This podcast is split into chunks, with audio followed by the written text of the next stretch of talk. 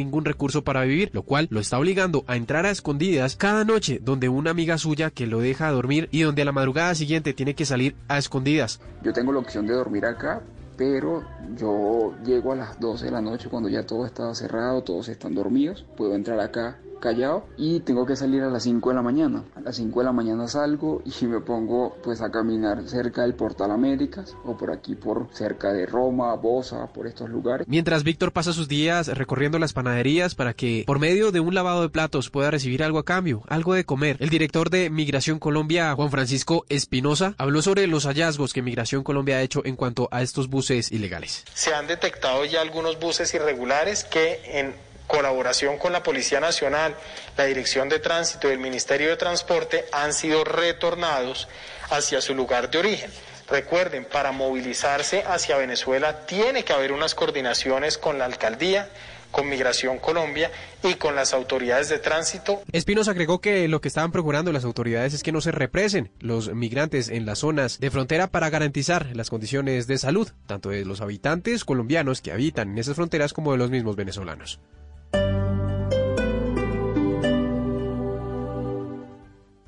No hay límites. Con liderazgo, disciplina, amor y pasión se puede lograr el éxito. Hoy en Blue Radio. Hola, soy la Cheche Baena y como no hay límites, esta noche los espero en Bla Bla Blue, donde les estaré contando cómo esta frase me llevó a ganar 24 títulos en el mundo y múltiples maratones internacionales de patinaje. Porque no hay límites y este no es el momento de rendirnos. Los espero esta noche a las 10 en Bla Bla Blue. Bla Bla Blue. Porque ahora te escuchamos en la radio, Blue Radio y bluradio.com.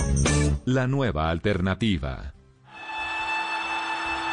El balón venía para Faustino Aprila, con él está Altamirano. Muchas veces caí, pero siempre tuve que levantarme. Que no me tases de sinvergüenza, que ese es un vago y todo lo demás. Siempre hablaron de mí y solo podía contestar en la cancha. Velocidad por la parte derecha, continúa allí, despide el centro. Las cosas eran difíciles, más fuerte tenía que ser. Señoras y señores, más me tenía que esforzar. Siempre tenía que dar más. No era por mi familia la cual amo, no era por el dinero y mucho menos por las mujeres. Tampoco por mí. La verdad era por el fútbol. El tiro el tiro increíble, increíble. Soy Faustino Esprilla y estoy con Javier Hernández y el equipo de Blog Deportivo en Blue Radio. En cuarentena o en normalidad, hacemos lo que sabemos hacer. Radio. Blog Deportivo, lunes a viernes a las 2 de la tarde. Ay, Fausto, ven ya. Ya no más. Estoy en la radio. Blue Radio, la nueva alternativa.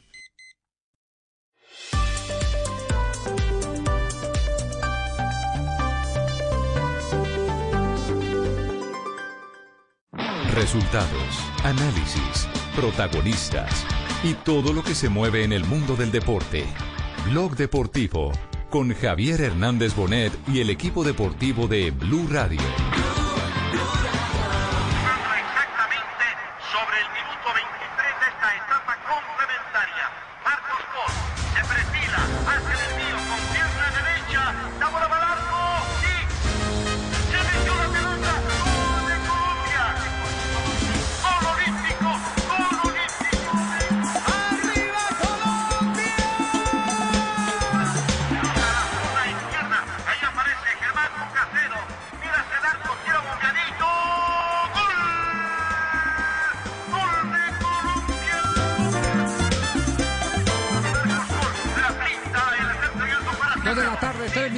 Señoras y señores, el relato de Gabriel Muñoz López allá en el fondo eh, es eh, día de celebrar porque en, un día como hoy se marcó el único gol olímpico en la historia de los campeonatos del mundo. Y hacemos énfasis en eso, que es el único gol olímpico porque eh, no se ha podido concretar uno más ni antes ni después en la historia de las copas del mundo. Eh, no podemos seguir viviendo de que no que fue que le empatamos 4-4 en el 62 eh, ese, era una ese, ese, era un empate que nos daba fuerza moral cuando éramos incapaces de ganar, pero eh, Colombia ya aprendió a ganar, ya Colombia tiene Copa Libertadores, tiene Copa América, ya Colombia eh, está en el escalafón de los mejores equipos, las mejores selecciones en la Copa del Mundo, así que lo único que nos queda para recordar, aparte del homenaje a esas glorias eh, del deporte colombiano, del fútbol colombiano, es que todavía nadie ha podido marcar en una Copa del Mundo un gol olímpico y que el único que lo ha conseguido es un colombiano que se llama Marcos Col. Que decir, han pasado adelante vamos a estar 58 hablando del años. ¿Hace cuánto? ¿58? Sí, señor. Tanto tiempo. Uf, 58, Mundial de 1962 en Arica, Chile. En el grupo que correspondía a Colombia con eh, la Unión Soviética, con Uruguay. Yugoslavia y con Uruguay. Esos eran los rivales de ese grupo del equipo, del equipo colombiano. Pues bien, más adelante vamos a tocar el tema porque me dicen, me dicen, y me confirma Tibaquirá, que el hombre de moda hoy en México se llama Faustino Asprilla. Eh, ¿Es Faust- verdad eso? Sí. Sí, sí. En mayo, Hernán, final de mayo fue tendencia y de nuevo, arrancando el día de ayer, fue tendencia en redes. Eh, cualquier cosa que se mencione por más de 200 personas en México en redes sociales es tendencia, pero esta vez con más de 5 mil trinos. Faustino Esprilla es tendencia en México, en DF, por sus palabras en Blog Deportivo. ¿Pero lo trataron bien o lo trataron mal? Cuénteme. Por todo lo que dice del Piojo, por defender a Osorio la semana pasada por decir que el Piojo cargaba, male- cargaba maletas, eh, lo tratan bien. Pues a mí me parece que bien. Lo que dijo el Piojo me parece que, que también fue un halago, no sé.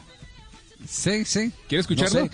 Eh, eh, a ver qué dice, a ver qué dice antes de tener la reacción. ¿Qué dijo el piojo de Faustino Asprilla? Recordemos, y esto para meter en contexto a todos nuestros oyentes, ayer estuvimos tocando el tema de Juan Carlos Osorio, el palo que le da la Volpe, el palo que le da eh, eh, el Hugo Piojo Sánchez. Herrera y el palo que le da Hugo Sánchez. Y Faustino se ha referido a ellos como fracasados Sí. eh, con la selección mexicana y, y eso ha desatado, por supuesto, la reacción en México de no solo los precitados, sino también de el entorno eh, y en el entorno están periodistas, amigos, eh, etcétera, etcétera, Ya, etcétera. ya mi amiguito, ¿Qué dijo el piojo de Faustino? Ya mi amiguito le había dicho cargamaletas a Tino aquí también en Blog Deportivo, a- al, al Piojo. Escuchen. Aquí en Blue Radio, la nueva alternativa, el Piojo López. Deportivo A ver, a ver, a ver, ahí tenemos, tenemos el sonido de Portugal. Volvamos a empezar porque teníamos sonido de Portugal por ahí por debajo. sí. Quitemos, Eh, saquemos el sonido de Portugal. Saquemos el sonido de Portugal, por favor. Master. ¿sí? Estamos pendientes Gracias, del, Master. del sonido de Portugal. Exacto, sí, ahora sí estamos escuchen pendientes del partido. Sí. Ahora sí. Escuchemos ahora sí el piojo. Sí, a mí siempre me llegó y me decía, no, es que tú tienes que dirigir al equipo, tú tienes que, que dirigir. Y yo decía, no, pues hoy tengo un técnico que me está enseñando y pues, cuando me toque dirigir, dirigiré y afortunadamente se dieron, las cosas. ¿no? Su, su problema siempre ha sido el extracancha, el, el que no supo cuidar su carrera por, por sus cuidados personales. Pero bueno, pues, si terminó jugando el fútbol mexicano fue por, por lo que como se comportó, no por su fútbol, porque el fútbol lo puede haber llevado a jugar en el equipo que quisiera a nivel mundial. Ya, ahí está el Piojo. Pero yo lo, yo lo que siento, yo lo que siento es que le dan más palos los pollitos que, que las propias gallinas. Entonces, los que están alrededor, los que están alrededor de ellos, son los pollitos los que dan palo. Eh, Faustino Herrán, ¿cómo le va? Buenas tardes, Tino. Buenas tardes, Javier. Saludo para todos. Arma un problema allá en Ustedes, México, usted. oyentes. Yo, no, no, yo no. Yo, Usted tiene cor- tiene corresponsal en todo el mundo. ¿Ya lo llamaron de, de México sus amigos a contarle qué estaba pasando o no? pues, he visto lo que han escrito en Twitter, pero no. Yo tengo muy buenos amigos en México. Yo solamente digo lo que pienso, que creo que, que puedo opinar de lo que creo que sucede, pero no más, yo no tengo enemigos en ningún lado. Muy bien. No, no. El Piojo López, lo que yo dije, el Piojo lo sabe todo el mundo. Usted le puede preguntar a, a Mohamed, al turco, que, que jugamos juntos, a, a Trota. Y él, cuando yo estaba en el equipo, verdad, yo le decía, ¿usted por qué no dirige si usted, por qué le maneja? O sea, el asistente de un equipo de fútbol nunca vi que le cargara la maleta al otro y le contestaba el celular y le manejara el carro. No, lo, no podía opinar. Eso fue cuando era Car- Carlos Reynoso, el entrenador. Nunca lo veía uno opinando de, de algo de fútbol. Simplemente era como un trabajador más. Tráigame esto, lléveme esto. Un Y- asistente más y personal. No, entonces, Sí, entonces pero- era un, no asistonto, no, era, no era asistente, técnico, sino un asistonto. Más Javi o que nos menos, están, nos ¿cierto? están Sí. escuchando en México. Sí. Claro, más o menos, No, no. pero entonces, pero es que es muy raro. Yo le decía, pero usted, es- ¿por qué no opina de fútbol? Dígale a los jugadores. Por ejemplo, yo no puedo, nunca pude entender en mi carrera deportiva cuando estoy jugando en, en el en el Atlante fuimos a jugar un partido a Guadalajara. Nosotros perdiendo 3 a 0 clasificamos a los playoffs. ¿Cómo es posible que un entrenador como Carlos Reynoso y él está al lado manda, vamos perdiendo 2 a 0, termina el primer tiempo, y en vez de decirle, venga muchachos, mejoremos, tenemos, tenemos que mejorar en esto, hagamos tal cosa, vamos a mejorar y vamos a tratar de empatar el partido, igualarlo. No, el tipo mandó a decir, bueno, si nos van a hacer, si veo que hacen otro gol o nos mandan otro gol, usted se hace expulsar, usted se hace lesionado, que ya después cuando tengamos siete ya no se continúa el partido, ya termina así clasificado. Yo, yo, o sea, yo vi una Ah. cosa de yo no, puedo entender, no, eso es imposible que yo lo esté escuchando, pues. Entonces esas Sí, cosas sí. eran que yo le decía, intervenga, usted no puede dejar que hagan esas cosas. Y ahorita hoy en día, pues, como lo dice él, gracias a Dios se volvió entrenador y, y listo, pero no, yo lo que dije de la selección lo digo porque porque es así, nosotros todos los equipos pasan, el entrenador entra a un camerino cuando un partido complicado dice, bueno, ¿cómo estamos hoy? Pues uno no puede, así uno esté mal, así uno esté pues más asustado, más cagado, uno dice, no, profe, estoy, voy con todo, estoy bien y por dentro está muriendo. Pero le da esa impresión de que uno va a salir a reventar al otro equipo, ya después pasa lo que pasa. Eso creo yo, cuando, y las palabras de, del profe no fueron malas. Él dijo, ¿cómo están? Y cuando un entrena, un jugador- unos jugadores quedan callados, el entrenador se preocupa, Dios mío, ¿qué va a pasar? Y Maturana era uno de los que siempre entraba al camerino y preguntaba, ¿cómo estamos hoy? ¿Estamos o no estamos? Pensionadito. Y todo el mundo contestaba. Y no todos los partidos los ganábamos, pero uno decía, sí, así salían las cosas mal. Bueno, que, queda claro, eh, pero usted afortunadamente tiene lomo, desarrolló eh, piel de cocodrilo, hipopótamo y elefante juntas, eh, para todo eso, así que no tiene ningún problema, Faustino, Faustino Hernández. Ti- Tiro, más, más adelante vamos a ver qué más seco resulta, vamos a estar pendientes de las redes, porque en este momento, atención, hay fútbol en Portugal y ya tenemos también a Mario Cole en línea en este momento. Vamos primero con el fútbol de Portugal, ¿qué está pasando en Portugal? Hay colombianos en el campo hoy que se reanuda la Liga Portuguesa. Belo corte do Ruben Fernandes. Ele que conhece muito bem o Lucas Fernandes. Já jogaram juntos antes do Ruben Fernandes rumar a Barcelos. El fútbol de Portugal, fecha número 25. Está jugando el Portimonense, equipo de colombianos, de Jackson Martínez, que está como titular, y de Marlos Moreno, que está como suplente. Gana el equipo de Portimonense a Gil Vicente. 1 por 0, gol de Lucas Fernández al minuto 49 de juego. Por supuesto, sin público en la Primera Liga de Portugal. Estaremos pendientes porque en 63 minutos, una hora y tres minutos, comenzará el partido del líder, del Porto. ¿Cómo van en la tabla? Líder, tiene 60 Ah, bueno. puntos el equipo de los Dragones y estamos atentos si Mateus Uribe y también eh, Lucho Díaz son titulares. Hoy se reanuda la Liga Portuguesa. Dos de la tarde, 12 minutos. Hace, Nelson me confirma, 58 años, un día como hoy, ¿cierto? Sí, un sí, día como hoy. exactamente 58 años. Se marcó un gol olímpico en el Mundial, el único que se ha marcado en la historia de las Copas del Mundo. Y fue colombiano.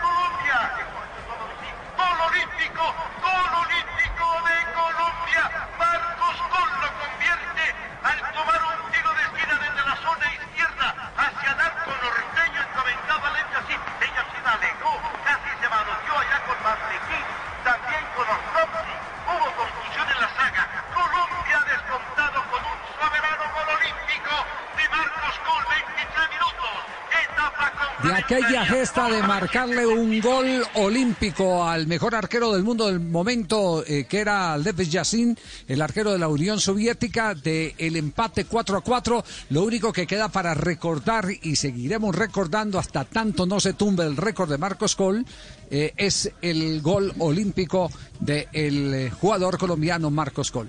Marcos, eh, infortunadamente ya no nos acompaña, siempre compartió con nosotros estos momentos de celebración, pero bueno, los herederos son los herederos. Mario, ¿cómo le va? Buenas tardes.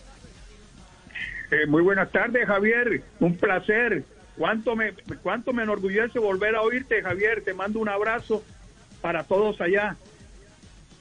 Un abrazo, eh, lo mismo Mario y los más gratos recuerdos ahí en, en casa, cuando teníamos la oportunidad de sentarnos a tertuliar con, eh, con papá Marcos, todo eh, fluía maravillosamente. ¿Ustedes qué, ustedes qué recuerdan? ¿Qué, qué, qué queda grabado de, del gol olímpico, el único gol olímpico que hoy hace 58 años se marcó en una Copa del Mundo? Pues imagínate Javier, muy emocionado en este día tan especial para todos los que hoy han tenido la oportunidad de dialogar conmigo realmente resaltar una de las grandes hazañas que hizo la selección Colombia frente a, frente a Rusia en el Mundial de Chile.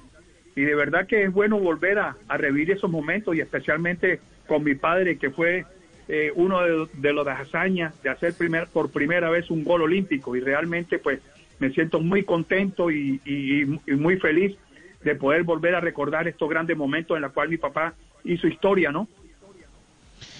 Marcos, con el saludo cordial, eh, lo invito para que eh, escuche precisamente esto sobre ese gol olímpico. Técnico, cuando iban a cobrar un tiro de esquina, ponían un, un hombre en el primer palo, del lado que se iba a cobrar el tiro de esquina. Y, como, cuando yo pongo la pelota en el semicírculo y yo veo esos tipos con la estatura que tienen y el alto de nosotros era maravilla, Gamboa y no estaba jugando. Ahí vuelvo a hablar de Dios, me iluminó y la voy a tirar a media altura. Cuando yo cobro, cuando le pego, la tiro casi al nivel del, del, cuerpo. y el que está cubriendo el primer palo se la vio encima e hizo, giró, giró. Se, cuando la bola Vicky desarrolla, usted ya, ya no llega. Y ahí yo lo digo y no me avergüenzo de decirle ni decirle. Ahí es cuando verdaderamente se cae Rusia. Mario, con el saludo cordial desde acá de Barranquilla, por supuesto, recordando a Marcos con esa, con su voz. ¿Cuáles eran las anécdotas que le contaba él de niño de ese gol? A usted, de, cuando, cuando iba creciendo y cuando se iba formando usted como futbolista. Bueno, vuelvo y repito, qué emocionante oír la voz de mi padre. Bueno, eh, realmente eh, siempre fueron de grandes recuerdos, ¿no? Sobre todo de la, de la manera de como la selección Colombia eh, reaccionó, ¿no? A raíz después de estar perdiendo 3 a 1 en el primer tiempo y yo creo que ese segundo gol de mi padre pues digamos, contagió a todo el grupo. Eh, el equipo reaccionó en el segundo tiempo y eso es lo que me decía él, la gran reacción, el buen momento que se vivió ante una situación de realmente desconstantante porque el equipo iba perdiendo casi ya 4 a 1. Pero realmente él, de esas anécdotas es realmente sensacional el poder vivir ese gran momento y en la cual mi papá pues hizo partícipe de ese gran empate eh, que fue casi como una victoria en esos momentos. Eh, Mario, ¿cuál fue el homenaje más grande que le hicieron a su padre por este gol olímpico? Porque tengo entendido que en 1990, cuando el Mundial de Italia, la RAI lo invitó para que los acompañen en la transmisión y por supuesto con todos los datos estadígrafos de, de, su papá, que entre otras cosas llegó para el Medellín y no pudo jugar en el Medellín en el año 54 por la cantidad de figuras que había y en el 55 aparece en el Deportes Tolima donde comienza su carrera como profesional. Es más, su mamá es tolimense, ¿no? Bueno, sí, así es. Eh, ese gran recorrido que tuvo mi padre por, por varios equipos del, fútbol de Colombia con grandes méritos, ¿no? Por su, por su jerarquía, por su talento, por su calidad de persona, lo hicieron grande a través de, todos estos equipos y a nivel de la selección. Así que también guardo ese, ese gran cariño, porque ahí tuvo la oportunidad de conocer a, a, mi madre, que es del Tolima, señora Ruby de Col, y realmente pues esos fueron los momentos en cual esa trayectoria grande de mi padre por el fútbol de Colombia, ¿no?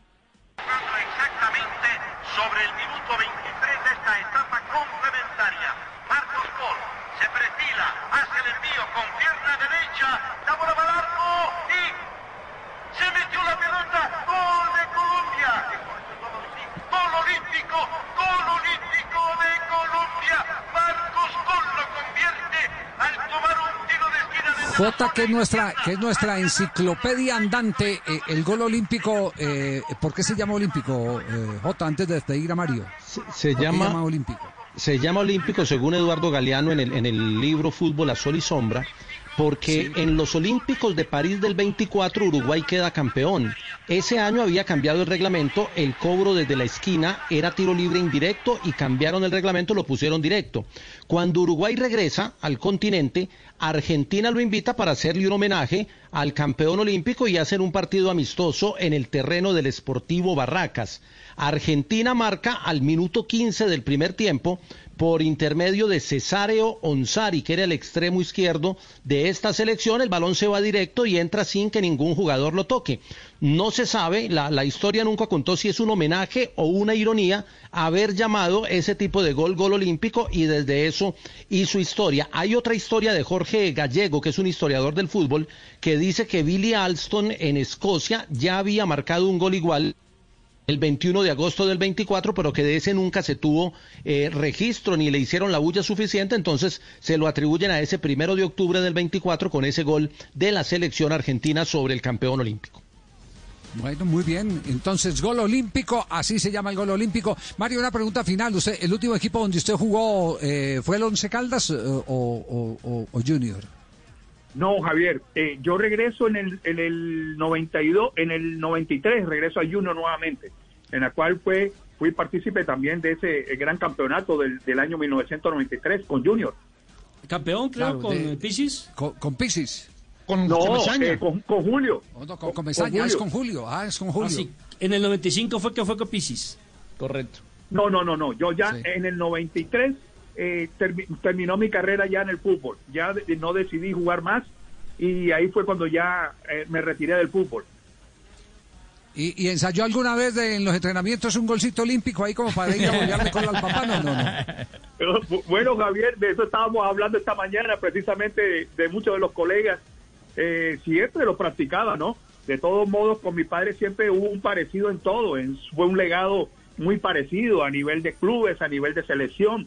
Lo que me faltó fue ir al Mundial de, de Italia, pero bueno, de todos modos me siento muy feliz y, y- y muy contento de haber podido estar en una generación grande del fútbol de Colombia, como lo fue también mi padre en su momento. Así que, pues, es- es- pertenecemos prácticamente a la familia del fútbol, ¿no? Así Así que es. por eso me siento Mario, muy Mario un abrazo. No, al contrario, los agradecidos somos nosotros. Un abrazo, un abrazo por eh, acompañarnos para hacerle un homenaje al único gol olímpico. Hace 58 años se marcó en un campeonato del mundo y tiene nombre propio Marcos Col, su señor padre. Así que sigamos disfrutando desde que no nos lo tumben, sigamos disfrutando día a día, aniversario tras aniversario, mundial tras mundial, del único gol olímpico que tiene sello colombiano en la historia de las Copas del Mundo. Un abrazo, muchas gracias, Mario. No, gracias a ti, Javier. Me place saludarte nuevamente y ojalá podamos vernos en un futuro. ¿ah? Me place saludarte. Javier, mientras Seguro más... que sí. Sobre el minuto 23 de esta etapa complementaria, Marcos Col se perfila, hace el envío con pierna derecha, la bola va al arco y se metió la pelota, gol de Colombia. Gol olímpico, gol olímpico de Colombia. Col lo convierte al tomar un tiro de esquina desde la zona izquierda hacia el arco norteño encomendado al En estos tiempos de cuarentena, no se enrede del aburrimiento. Aquí está, desenredes en la red, Blog Deportivo. Dos de la tarde, 23 minutos, escuchas el Blog Deportivo, aquí al aire. Valeria, yo soy feo. Hace personas feas, Ay, tan linda. pero a ti te hizo el diablo. Dios santo. No, por favor, por favor, el filtro. Dos de la tarde, 23 minutos, escuchas Blog Deportivo, el único show deportivo está al aire. En estos tiempos de cuarentena, no se enrede del aburrimiento. Aquí está, desenredes en la red, Blog Deportivo. Colombia está de moda. Pa' pensar, pa'. Y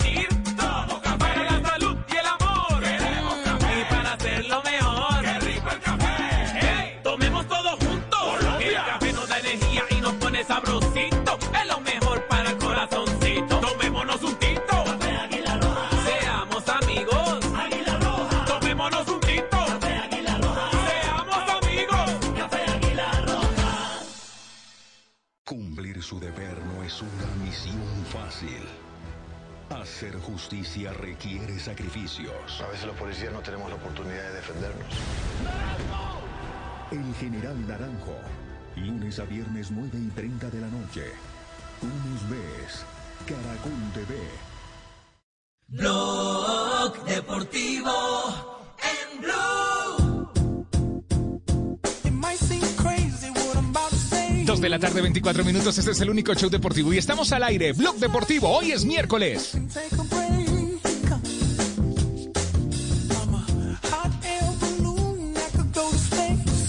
Conectamos a esta hora con el fútbol de Portugal porque atención, está jugando el equipo de Jackson Martínez, pero en poco minuto lo hará el Porto de Díaz y de Mateus Uribe. ¿Están o no están en formación eh, titular los jugadores colombianos del líder de la Liga Portuguesa, el Porto? Sebastián. Solo hay uno, don Javi. Se trata de Luis Díaz, el ex junior de Barranquilla. Estará desde el minuto inicial en este partido ante el Famalicao. El Porto, recordemos que es líder con 60 puntos. Benfica que juega mañana Ay, segundo qué con bueno. 59. Y tercero el Sporting Braga con 46 unidades. En el eh, duelo del Portimonense hasta ahora ya minuto 67 contra Gil Vicente gana el equipo de los colombianos Jackson Martínez y de Marlos Moreno el Portimonense 1 por 0 en el reinicio de la Primeira Liga de Portugal. Bola para o meio campo adversário, a ver ali um cabeceamento, ainda a bola a sobrar para a defensiva do Portimonense ali para Ackman. Lá está Ackman a jogar a bola já para a esquerda do ataque.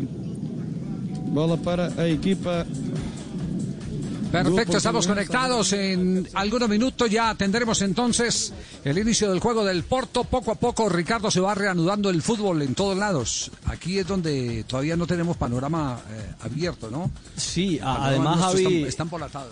Eh, con un detalle adicional, se estaba esperando eh, finalmente que se destrabara el protocolo para conocerse en las últimas horas, pero aún no hay humo blanco. Es decir, se siguen sumando días. Anoche estábamos hablando tarde con algunos presidentes de clubes y eh, es particular porque aunque no hay aún reuniones oficiales, porque las reuniones eh, informales están suspendidas, eh, estarían aguardando finalmente ese boletín o ese reporte oficial del ministerio, pero las expectativas no son nada positivas. Hay presidentes que creen que esto hasta septiembre se va a alargar. O sea, que producto de los retrasos que se están dando o de los pasos que se están dando, la actividad realmente prevista para que en agosto pudiese volver, algunos presidentes están considerando que será un mes después, Javi, cuando tal vez pueda regresar a moverse la pelota en Colombia. Sí. Un vistazo a lo que está pasando en este momento en Argentina. Ah, Juanjo, eh, ayer eh, se nos había pasado eh, por alto, hubo reunión de preparadores físicos, médicos y qué más en la Confederación Suramericana de Fútbol para dar unos parámetros exactos sobre el regreso del fútbol a, la competencia, especialmente todo lo que tiene que ver con clubes, ¿no? Tuvieron una reunión vía Zoom, Javi. Eh, me parece que era la palabra que estaba faltando. De hecho, Colmebol en las próximas horas va a emitir un comunicado oficial, eh, de alguna manera refrescando cada uno de los conceptos que se tocaron allí en esa reunión. Eh, uno de los que habló es un médico que trabajó mucho tiempo en Lanús, que hoy trabaja en la Asociación del Fútbol Argentino y que tiene relación directa con la Colmebol, Donato Villani, y nos muestra este punto de vista. Atención porque hablan los preparadores físicos y muchas veces los plazos que ellos pretenden son los mismos que se venían manejando en la prensa. Él habla, Donato Villani, hasta de seis semanas. Escuchemos. Tenemos que tener mucha paciencia porque todos sabemos que menos de seis semanas no los vamos a poder tener a los jugadores en condiciones. Ni hablar de los jugadores de los equipos que no pudieron hacer un entrenamiento en casa medianamente normal. Y no la vamos a tener las seis semanas. ¿Por qué no la vamos a tener las seis semanas? Porque cuando en los países bajen la bandera que se puede iniciar eh, la actividad deportiva, los dirigentes, los jugadores, el periodismo y los familiares de los jugadores van a querer que arranquen a jugar a la segunda semana. Entonces, tenemos que tener paciencia para pelearnos con todos los que nos tengamos que pelear para decirles, en menos de seis semanas no van a estar en condiciones de jugar al fútbol. Cuando las autos suena Esto encendió las alarmas en Boca, en River y en Racing, Javi. Y explico por qué. Son los tres equipos grandes de la Argentina que están en la Copa Libertadores. Ellos están observando que en Brasil ya se entrenan los clubes. Que sus competidores, desde los clubes argentinos, creen que en sus principales competidores para ganar la Copa Libertadores son los brasileños. Los brasileños ya se entrenan desde la semana pasada. Es cierto, no el plantel completo, pero sí por grupos. Por lo tanto, hoy ya hubo dirigentes en la Argentina que tenían la idea inclusive de irse a entrenar a Brasil, les dijeron que no, pero en el norte de la República Argentina, en donde sí están permitidos los protocolos de entrenamiento porque no hay casos de coronavirus, hoy Racing ya recibió invitación para irse a trabajar a Jujuy, para ir a entrenar al norte del país, allí donde jugó Colombia la Copa América del 2011, y lo mismo Boca Juniors. No sería descabellado que en los próximos días pueda haber algún tipo de novedad si es que no les permiten empezar a entrenarse en Buenos Aires. ¿Y quiénes estuvieron por Colombia? Por Colombia estuvo, o, bueno, por Colombia estuvo el, el preparador físico de Atlético Nacional, ¿cierto, eh, Jota? Sí. Juan, eh, ¿Cómo se llama? Sí, Juan señor, Carlos Carlos Tavares. El, el PF de Atlético Carlos Nacional, Tavares, sí. Ajá. Sí. Sí, y, y, y- otro Eduardo colombiano que estuvo fue Velasco. Exacto. Sí, el preparador físico de la de Chile. es- Claro, en este momento estamos tratando de comunicarnos con el eh, profe Velasco para que nos dé eh, alguna idea de, cuál es el contenido y las conclusiones ya eh, en firme que han sacado de esa reunión que se presentó a través de la virtualidad en el día de ayer. No fueron todos los preparadores físicos de todos los equipos, eh, pero sí eligieron algunos que eh, tienen un contacto mucho más cercano, me imagino que con los círculos de la Confederación Suramericana de Fútbol o antecedentes que los hacen merecedores a esa silla en el momento de hacer una charla virtual, como ser preparador físico de una selección, en el caso de Velasco, ser preparador físico de un campeón de Copa Libertadores, como el caso de Tavares, el preparador físico del cuadro Atlético Nacional. Vamos a ir a un minuto de noticias y volvemos en un instante para eh, seguir ampliando toda esta expectativa. Atención que hay una nueva acusación para la gente del Real Cartagena, para Rendón Papá fallecido y creo que se hace extensivo para Rendón Hijo, que está al frente de la institución en este momento. Hay otro jugador que apareció ya anunciando que evidentemente les cobraban por jugar. Vamos en Blog Deportivo al minuto de noticias. En estos tiempos de cuarentena, no se enrede del aburrimiento. Aquí está, desenredes en la red, Blog Deportivo. Marino, ¿qué perdonan las mujeres, Marino? ¿Si está pidiendo perdón? Hola, ¿quién está pidiendo perdón? Eh, ¿Usted no está pidiendo perdón? No, para nada. Escuche esto, ¿qué perdón- perdón todos los días de rodillas. ¿Qué perdonan las, ¿qué perdonan las mujeres? Mira, cerca. aquí pensando yo una vaina. Yo creo que las mujeres somos capaces de perdonar muchas cosas, pero lo que nunca vamos a perdonar, jamás, jamás. Jamás. No, marica, todo lo perdonamos, somos bien. Dos de la tarde, 32 minutos, escuchas el único show deportivo al aire, Blog Deportivo. En estos tiempos de cuarentena, no se enrede del aburrimiento. Aquí está, desenredes en la red, Blog Deportivo.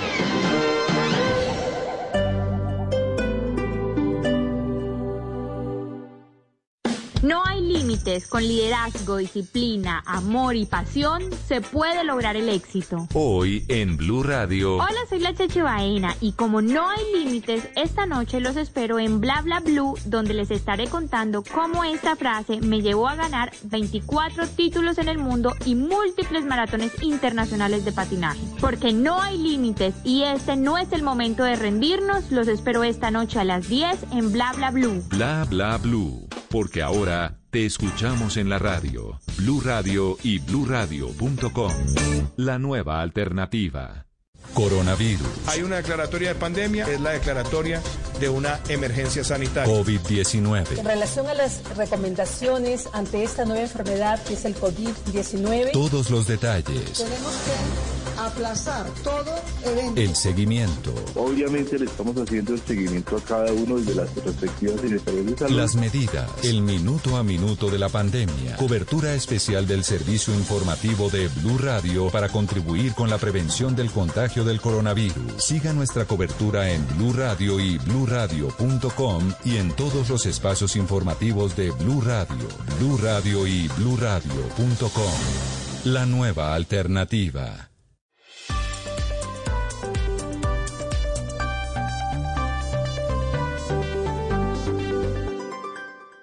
En Blue Radio, un minuto de noticias. 2 de la tarde, 34 minutos. Las noticias en Blue Radio. Sigue en aumento la cifra de contagios en el personal de la salud. Ya son 1098 los profesionales que están infectados por el coronavirus en todo el país. María Camila Castro. De los 1.093 casos en el personal de salud, 366 son auxiliares de enfermería, 224 son médicos, 151 son enfermeros, 78 son del área administrativa y 41 son del personal de aseo y alimentación. Los casos se distribuyen mayormente de la siguiente manera en el país, 377 en Bogotá, 101 en Risaralda, 87 en Antioquia, 89 en Cartagena, 82 en el Valle del Cauca, 46 en Santa Marta y 26 en Magdalena. 913 se han recuperado, 184 están en aislamiento y 104 personas han sido asintomáticas. Camila, gracias. Si hay cambuches de migrantes en varias ciudades del país, en Cúcuta ya son más de mil los venezolanos presentes, muchos de los cuales deambulan por las calles sin rumbo. La historia la tiene Paola Tarazona. En la zona de frontera continúa el drama para los venezolanos que persisten en la espera para poder cruzar a su país. Uno de ellos es Alexis Yáñez, quien llegó desde Bogotá y junto a sus hijos ha tenido que esperar a pocos metros del puente internacional Simón Bolívar. Tenemos más de seis días aquí retenidos, no nos dan respuesta de nada, no nos dan comida, no nos tienen... Las autoridades de Cúcuta no han podido resolver el drama de las familias, esperan una respuesta del gobierno nacional colombiano, pues en Venezuela limitan los grupos a 300 personas para permitirles el paso y mientras tanto quienes no pueden cruzar podrían enfermarse por no contar con condiciones mínimas para sobrevivir.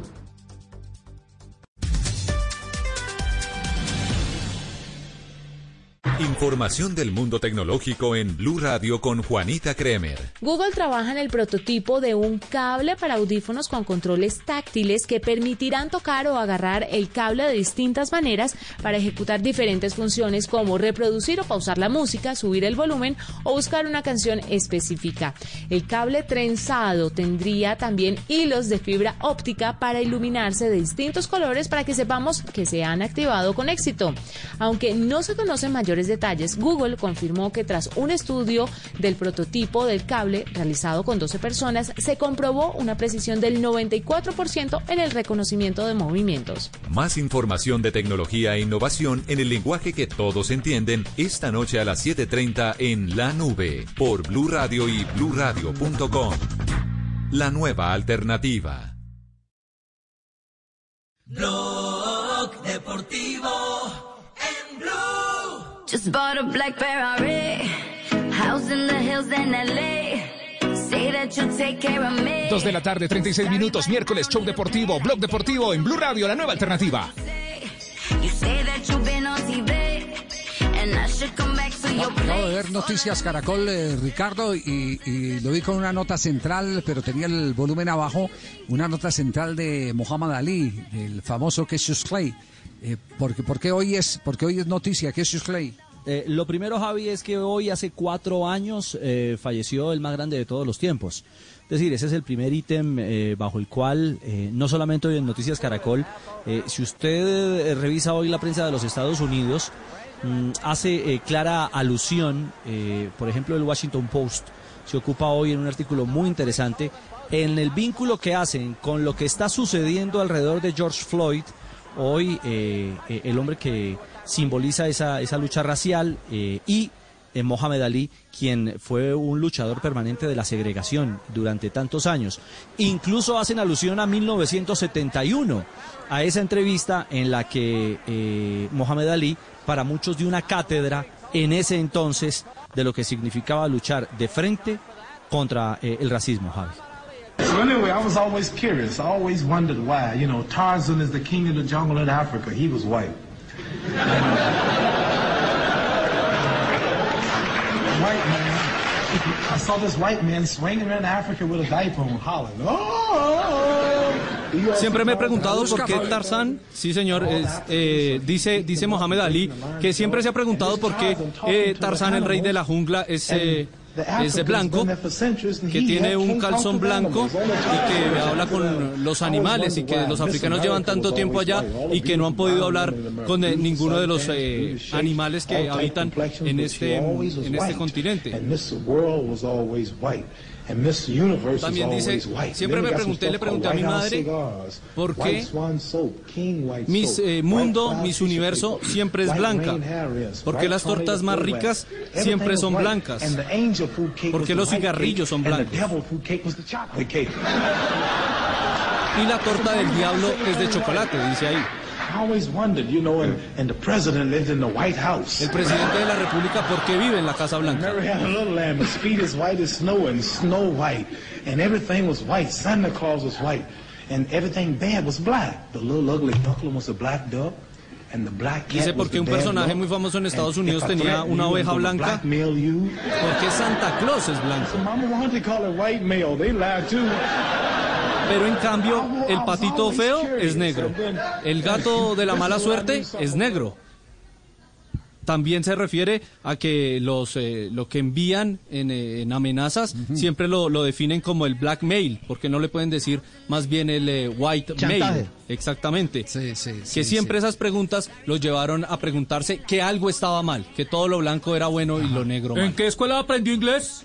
Fa- Faustino, Faustino, eh, ¿usted se ha, se ha sentido discriminado, Faustino? ¿Alguna vez se ha sentido discriminado? Pues cuando llegué a Italia eh, me tocó una época muy dura a mí. En Italia, en el único equipo que no me gritaban, en- bueno, en el único, perdón, en el único estadio. Y sí, equipo que no me gritaban cosas era en el Parma. El resto cuando salía de Parma era un- una tragedia. Entrar a una cancha. Cada que tocaba la pelota, ellos gritaban, eh, gritaban cosas diferentes. Cuando uno cogía, cuando un- una persona o un futbolista negro de cualquier equipo jugaba en otro estadio, le gritaban cosas. En Parma los jugadores negros que iban de otro equipo no les gritaban nada, quizás porque yo jugaba ahí. Pero sí, siempre fue muy, muy complicado. Sin Bueno, pero, le embargo, voy a a hacer otra, pero le voy a hacer otra pregunta, le voy a hacer otra pregunta y no sé si lo voy a incomodar con esta pregunta.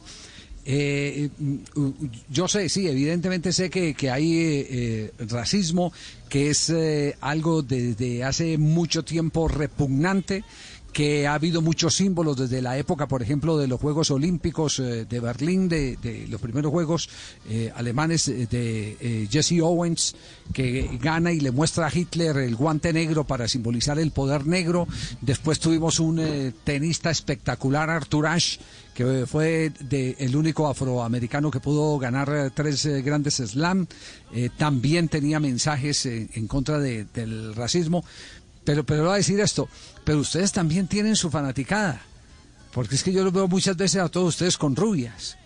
A nosotros se nos voló, y voy a seguir con el tema de Edgar Perea en el Mundial del 78, se nos voló Edgar, y cuando nosotros estábamos desesperados buscándolo porque nos íbamos para un show a ver a, a la hija de Gatica, que era un boxeador y era la vedette en ese momento por encima de Susana Jiménez en Argentina, cuando nosotros miramos adelante un señor moreno espectacularmente vestido, muy bien puesto, y a su lado había tremenda rubia, y esa tremenda rubia era la dueña del show que después saltaba al escenario, que era la hija de Gatica.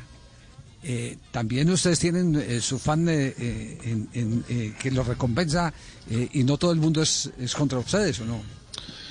Sí, porque hay, hay mucha mujer inteligente. en- Es verdad, es verdad. Ay, ay, ay. Ahora sí son. Qué respuesta. Ah, la humildad prevalece. Golazo. Sí. Eh, Esos comentarios son de envidia, Hola, Fausto, ese, tranquilo. ese- ese fue un gol olímpico, Javier. Exactamente, a lo Marcos Sí, sí, Colo. sí, sí, sí. Yo tengo el palito No, no, no, para no. eso. No, el racismo, es un- el racismo es una porquería y hay que acabar con el racismo, hay No que más. acabar con la discriminación, sí. No más. No más racismo, no más discriminación, todos tenemos eh, iguales derechos.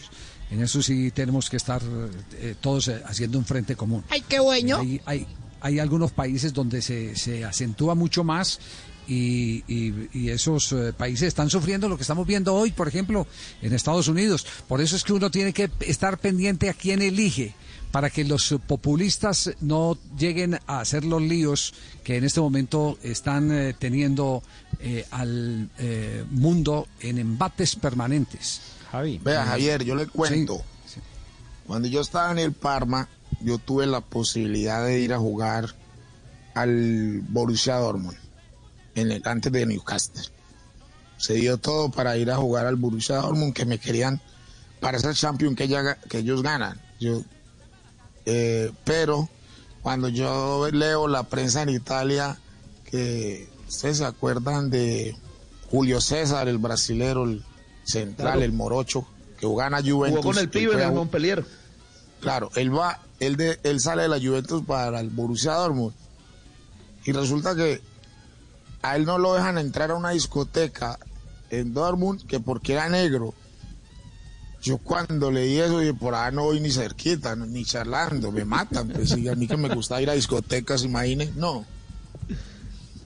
Entonces, por ese simple Increíble. motivo no quise ir a jugar allá, pues el racismo que allá en, el- en Alemania. No quise, más bien me quedé en Parma. Sí. Eh, pero eso tiene que acabar en, en algún momento y esperemos que la FIFA no afloje en, en su eh, cometido de sancionar las plazas donde el racismo se exprese desde las tribunas. Ayer un actor, ayer un actor Morgan Freeman dijo, nosotros no queremos un día negro, porque es que todos no somos iguales, porque un día negro, porque la semana negra, porque en redes están publicando cosas eh, eh, que tengan que ver con negros. No, es que todos somos iguales. Y tiene toda la razón. Recuerden que Antes de Freddy ir a Rincón tuvo ese comerciales- problema. Sí, recuerden que Claro, Freddy Rincón antes- tuvo ese mismo problema en el Real Madrid, ¿no? Eh, antes de ir a comerciales, antes de ir a comerciales eh, eh, y, tener más invitados en el programa, a propósito de lo que se está recordando hoy de Muhammad Ali, Arthur Ashe eh, recibió una carta de varios de varios lugares del mundo le escribieron, pero llegó una carta en particular, el campeón de Wimbledon. ¿Por qué Dios tuvo que elegirte para una enfermedad tan horrible? Y Arthur Ashe contestó, 50 millones de niños comenzaron a jugar tenis, 5 millones aprendieron a jugar al tenis, 500 mil aprendieron tenis profesional, 50 mil llegaron al circuito, 5 mil alcanzaron Grand Slam, 50 llegaron a Wimbledon, Cuatro llegaron a la semifinal, dos llegaron a la final y cuando estaba celebrando la victoria con la copa en la mano, nunca le pregunté a Dios por qué a mí. Esa fue la respuesta a un aficionado que le decía, pero usted por qué están de malas, que lo van a operar del corazón y lo contagian con SIDA, eh, enfermedad que lo llevó a la tumba. En una transfusión de en- sangre. en- en- exactamente. En- en- en los afrodescendientes hay unos maravillosos pensadores, espectaculares pensadores que nos hacen ver eh, que el mundo está muy desigual. Estamos en Blog Deportivo hasta ahora. En estos tiempos de cuarentena, no se enrede del aburrimiento. Aquí está, desenredes en la red, Blog Deportivo. Dos de la tarde, 46 minutos, desenredate en la red. Los niños haciendo tareas. Hey, Gregory, ¿cómo te fue en la escuela? Ah, hoy me fue bien. Aprendí a escribir. ¿Y qué escribiste? No sé, todavía no aprendí a leer. Dos de la tarde, 46 minutos. El único show deportivo está al aire, Blog Deportivo. En estos tiempos de cuarentena, no se enrede del aburrimiento. Aquí está, desenredes en la red, Blog Deportivo. En tiempos de crisis, existen seres con almas poderosas que se convierten en héroes de nuestra historia. En Organización Solarte, queremos dar gracias a cada uno de nuestros colaboradores por superar sus miedos, arriesgándolo todo para entregar cada día no solo alimentos de primera necesidad a toda Colombia, sino también la esperanza de que todo va a estar bien. Porque cuando la bondad se pasa en la comida, el amor es el alimento. En Organización Solarte, trabajamos pensando en usted. El balón venía para Faustino Aprila, con él está Altamirano. Muchas veces caí, pero siempre tuve que levantarme. Que no me tases de sinvergüenza, que ese es un vago y todo lo demás. Siempre hablaron de mí y solo podía contestar en la cancha. Velocidad por la parte derecha, continúa allí, despide el centro. Y el gol, el tercero. Gol de Esprilla. Cuando las cosas eran difíciles, más fuerte tenía que ser. Señoras y señores, Más me tenía que esforzar. Siempre tenía que dar más. No era por mi familia la cual amo. No era por el dinero y mucho menos por las mujeres. Tampoco por mí. La verdad era por el fútbol. El tiro, vamos al cuarto, el tiro, increíble, increíble, increíble. Soy Faustino Esprilla y estoy con Javier Hernández y el equipo de Blog Deportivo en Blue Radio. En cuarentena o en normalidad, hacemos lo que sabemos hacer. Radio. Blog Deportivo, lunes a viernes a las 2 de la tarde. Ay, Fausto, ven ya. Ya no más. Estoy en la radio. Blue Radio, la nueva alternativa. Blog Deportivo en Blue.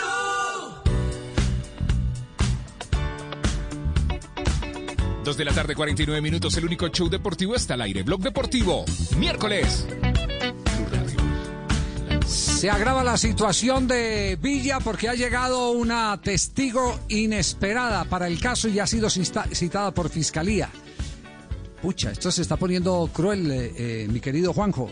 La mujer de Edwin Sí. Cardona va a declarar en contra de Villa. Solidaria, no sé si es solidaridad femenina o, o- o si evidentemente eh, tiene todos los testimonios, todas las pruebas que respaldan a la mujer de Villa en la denuncia penal eh, que hay en este momento en eh, proceso en Argentina. ¿Cómo, ¿Cómo es el asunto? ¿Qué, ¿Qué es lo que está pasando con la mujer de Cardona? Estos no podrán jugar juntos en Boca, ¿qué tal? ah? Mm, No, no, eh, yo, yo creo que tiene más futuro en Boca Cardona que Villa y estas cosas no hacen más que confirmar todo este panorama, esta tormenta perfecta, diría yo, que se va armando en contra de, Villa en su futuro cada vez más inmediato, cada vez más cercano. Eh, son dos nuevos testigos, en realidad, que presentó el, la- el abogado Fernando Burlando representando a Daniela Cortés en la causa ante la fiscal Pérez y una de ellas es nada más ni nada menos que la eh, mujer de Edwin Cardona. Ella va a presentarse como testigo, se espera para los próximos días.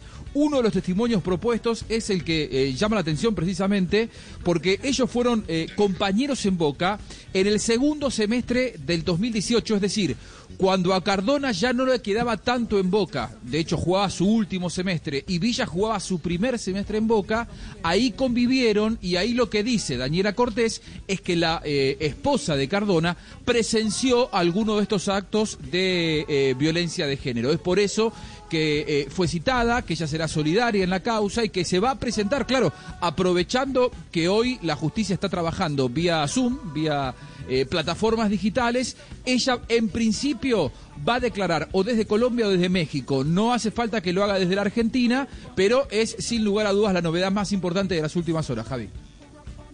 Perfecto, quedaremos pendientes entonces a ver cómo evoluciona este tema, pero eh, llegan nuevos ingredientes. Entonces, la mujer de Edwin Cardona va a declarar a favor de la mujer de Sebastián Villa en este proceso que se sigue en Argentina y Tema que ha caliente. desatado cualquier tipo de eh, presencia eh, periodística, porque hay de todo, hay presencia farandulera, hay presencia judicial y hasta presencia económica, porque hay algunos que ya empiezan a analizar cuál será el impacto económico para eh, Boca Junior con eh, eh, el descrédito que, que puede recibir en caso de que sea Era uno de los futbolistas con mayor poder de reventa, Javi, en el plantel, sin duda. Sebastián Villa viene de tener un semestre consagratorio en Boca, se hablaba del mejor pues, jugador de Boca a don en, el- Gabriel en- cómo en la vuelta olímpica. Claro, Gabrielito. Claro, tenía no tenía Don Gabriel, techo, se hablaba de ventas de, eh, que superaban los 30 millones de dólares y hoy por hoy pasa a ser un jugador que tienen que incluirlo en alguna operación Gabriel. eh, en- eh, como parte de pago. Imagínese, don Gabriel, no se me ponga mal. ¿eh? Tolima, pierde, Tolima pierde el 20%. Porque Estoy triste por la plata 30%. que perdió, ya ni, ni tengo audición ni nada, Javier. Yo no sé qué vamos a hacer. Si vender Bueno, los eh, me- pollos permite- por libras o qué. Me permite, don Gabriel, mientras usted está en ese mar eh, de llanto, eh, porque es que acaba de salir un listado de los árbitros eh, latinos que alcanzaron a pitar tres copas del mundo. Y estamos eh, en este momento revisando. A ver, está Ramón Barreto, el uruguayo, que pitó en el fútbol colombiano. Está Simone, el brasileño. Carlos Tres mundiales. Oscar Julián Ruiz, tres mundiales. Y Rodríguez, el mexicano, tres mundiales también. Pero Marco Antonio, Marco Antonio Rodríguez eh, llama la atención poderosamente porque eh, tanto Marco Antonio como Oscar Julián pudieron ir a un cuarto a un cuarto mundial. Eh, Marco Antonio no dirige en México, no trabaja en México, hace funciones de comentarista en España y eh, Oscar Julián Ruiz es eh, en este momento instructor de la FIFA, pero no tiene que ver nada con la organización arbitral en Colombia. La pregunta es por qué no fueron a un cuarto mundial. Eh, Marco Antonio, ¿cómo le va? Buenas tardes, maestro.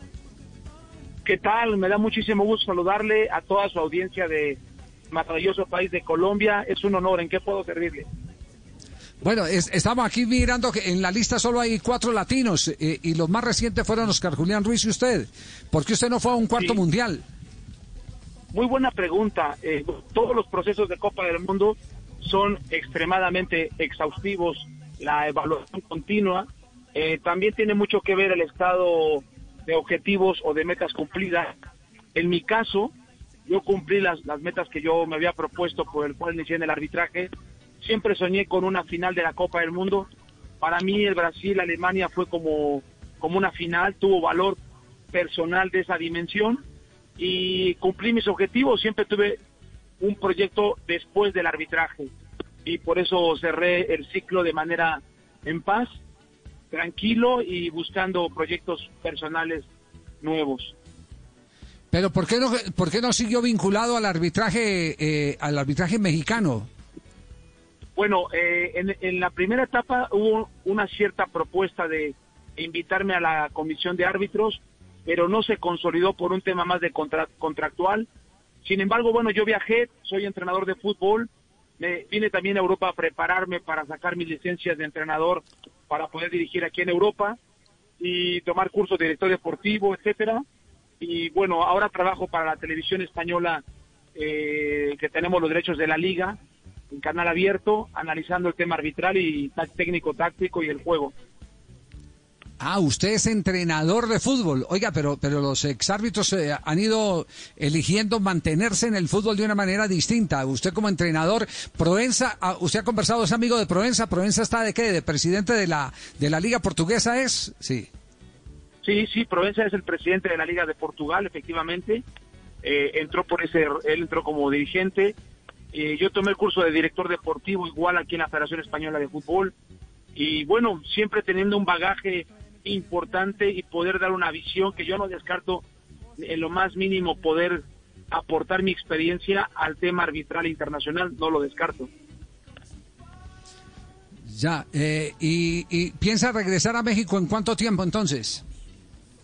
Pues mira, por ahora estoy en España, sin embargo, bueno, estoy evaluando la posibilidad de retornar a México, porque bueno, también estoy allá, tengo familia, y no lo tengo muy claro, en una, en una dos meses tendré que tomar una determinación, qué decisión voy a, voy a hacer. Ya. Usted recuerda este momento, escuche este momento a propósito, eh, Marco Antonio. Vem com a reposição ali o Boca Negra. Cárdenas fez o passe. Bernal foi para dividida, já pegou o adversário. O jogo está paralisado e o primeiro cartão do jogo é vermelho. 25 segundos de partida. Bernal é expulso pelo árbitro mexicano Marco Rodrigues. Está expulso. Jogada do Bernal. E a expulsão do Bernal depois de atingir o ¿Cuánto? Vein- adversário. 25 segundos duró un jugador colombiano en el terreno de juego en Copa Libertadores. Y usted era el árbitro del partido, lo echó a los 25 segundos. Récord que se mantiene en Copa Libertadores, entiendo. Sí, mira, eh, la realidad es que me pareció increíble la circunstancia. Lo que pasa es que en el momento hay que decidir. Eh, una de las prioridades que yo que crecí con esas convicciones era proteger las piernas de los futbolistas. Para mí era prioritario no negociar con la violencia o no, no, no negociar con la fuerza excesiva.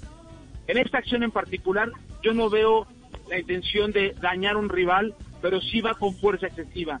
Juega el balón, pero no reduce la fuerza, ni tampoco flexiona la pierna, ni contacta el tobillo del rival.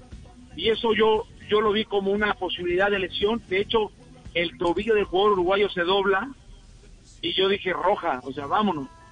Lo que sí es que esa tarjeta roja me cambió totalmente el estado de dificultad del partido, se complicó muchísimo, la tensión fue al máximo y tenía una responsabilidad de no disminuir la contundencia arbitral que ya había establecido. A mí me gusta todo el fútbol de Marco Antonio. Contundente, Hola, veraz, oportuno. Perro. Tocando la pelota, llevándola para otros lados con titiritazos. ¿Conoce al perro? Evitando las fracturas, evitando todo. Una cosa espectacular. ¿Se le hace familiar esa voz o no? Marco Antonio, que no es el cantante, es mejor que el cantante. Arbitra, dirige, hace goles, tira centro, cabecea en la mente de titiritazo. ¡Aso, aso! ¿Se, se le hace familiar? ¿Extraña mucho o no, Marco Antonio? Eh, ¿Cuál? ¿El tema? No, eh, no yo me- El- estoy el- contento el perro. porque... que- que si ese extraña perro, mucho bueno, la voz del está imitando perro. al perro Bermúdez. Está imitando Sí. al perro Bermúdez, ¿no? al Está zambombazo. imitándolo, claro. Pues claro que soy tu amigo. En todas partes, te extraño México Sí. para ir a comer eh, mole de olla, chiles, en todo, en Culiacán, en todas partes, mi brother. Pues vamos, vamos a ir a, a, a Zambombazo, tirititito, tirititito. Titiritazo, zambombazo nomás, aso, aso. Bien. Mole de Marco Antonio, en la raya. Dirige, cabecea, centra. Sí, no se, no se despeina porque Marco Antonio no se despeinaba, ¿no? No, no, no, inventamos el, precisamente me incomodaba, yo tengo cabello muy delgado y nació ahí la necesidad de, de una gomina o un gel o un gel y e inventamos el chiquigel. Como- ah, el chiquigel. poderlo- el chiquigel, sí, sí, lo, lo inventamos. De hecho estuvo a la venta en México un tiempo, eh, incursionamos en el tema de empresarial también y bueno, fue una buena experiencia. ¿Y qué gel me puede dar a mí que no tengo pelo, brother? Chiquiquel sin pelo, algo que me ponga brillante la buchaca, la bola. tenemos, Que inventar, tenemos que inventar uno, Sí. uno para que crezca el pelo, claro Para- que sí. Para que sea pues como una podadora. O para que le brille la cabeza. Marco Antonio, y una, y una, y una final.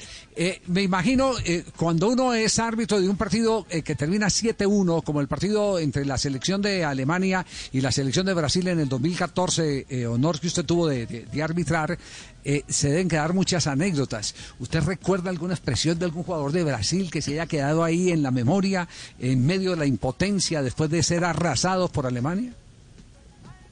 Bueno, eh, obviamente el, el rostro, pero fue generalizado de, de tristeza, de incredulidad, de, de pánico, de terror, de frustración, de fueron fueron muchísimos sentimientos en cada acción, en cada momento y cada gol impactaba más el estado anímico del juego.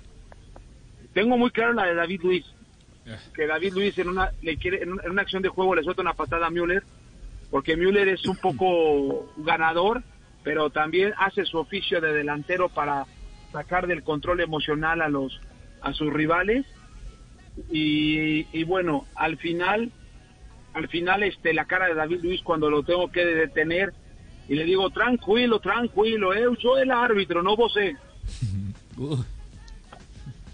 ¿Y qué cara hizo? Desencajado. No, es una cara de, de, de enojo, de, de- de frustración, de, de, bueno, una cara de frustración, de enojo, de tristeza, de, de todo lo que sucede en un partido de fútbol, ¿no? Sí, sí, sí, me imagino. Bueno, Marco Antonio, lo dejamos porque sabemos que tiene ocupaciones ahí en España.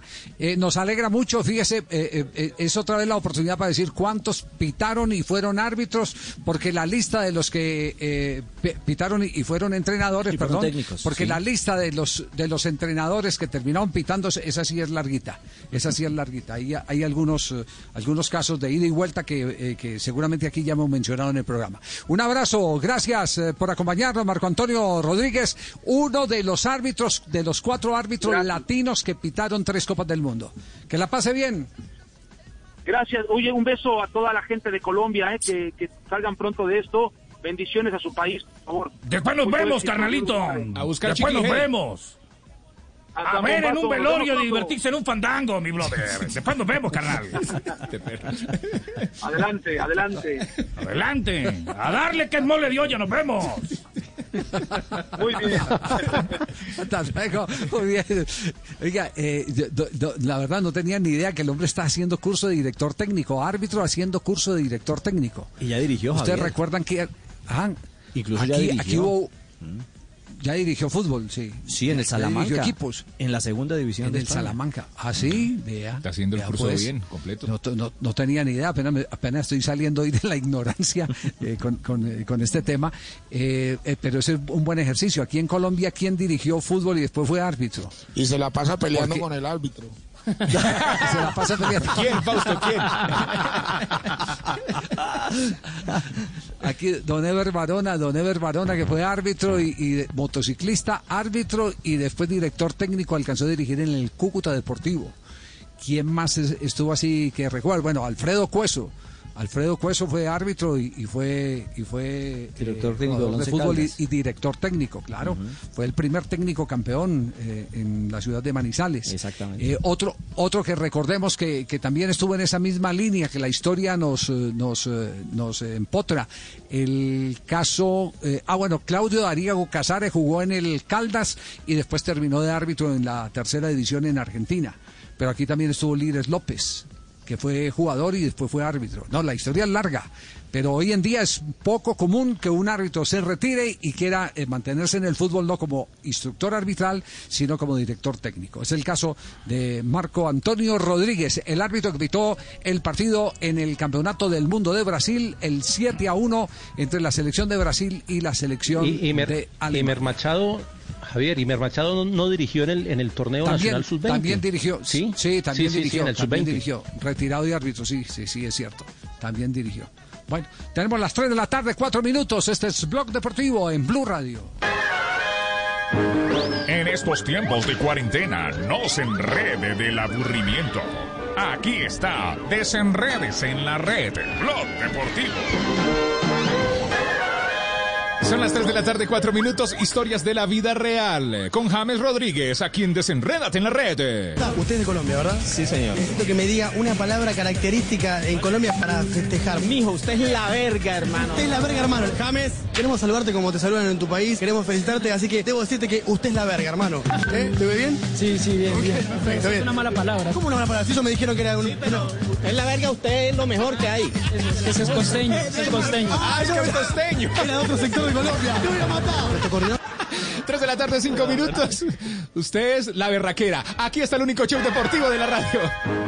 En estos tiempos de cuarentena, no se enrede del aburrimiento. Aquí está, desenredes en la red, Blog Deportivo.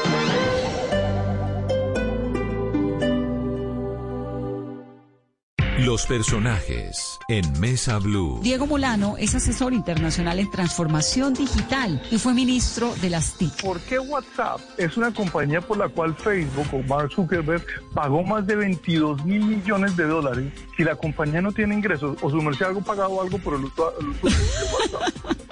No. ¿Por qué vale tanto? ¿Por lo que saben de uno? Por la información, claro, exactamente, por toda la información. Y lo hacen legalmente, en ningún momento van más allá de la ley. El debate que tenemos que dar es si efectivamente estamos usando la información para crear aplicaciones que solucionen la pandemia. Mi preocupación no sobre los datos, que los datos los entregan. Que no se acabe su día sin escuchar Mesa Blue. Lunes a viernes, 8 pm. Blue Radio y bluradio.com. La nueva alternativa. De Diógenes compré un día la linterna a un mercader. Distan la suya y la mía. ¿Cuánto hay de ser a no ser?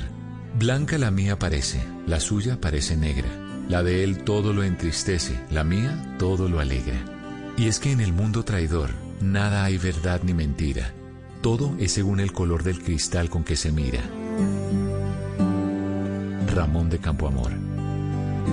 Blue Radio, la nueva alternativa.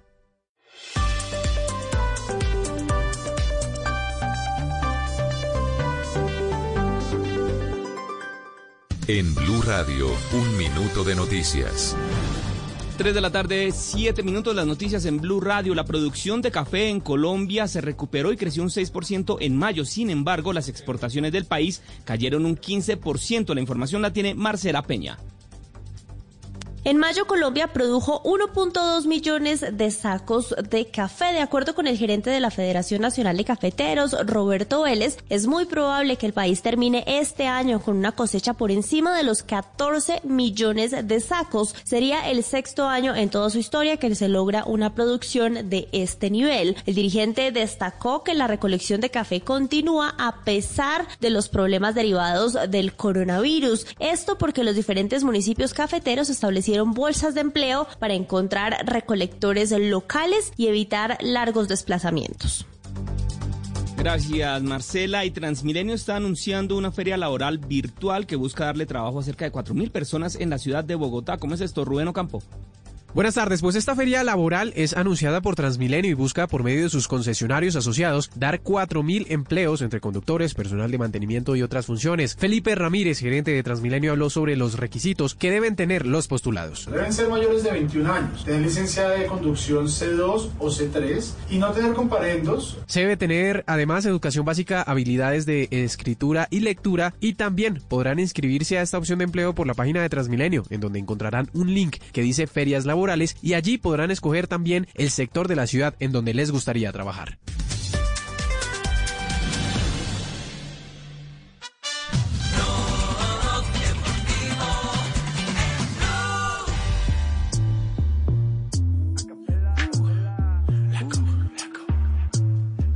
Con toda la alegría, aquí estamos en el único show deportivo de la radio. Blog Deportivo, 3 de la tarde, 9 minutos, al aire, miércoles.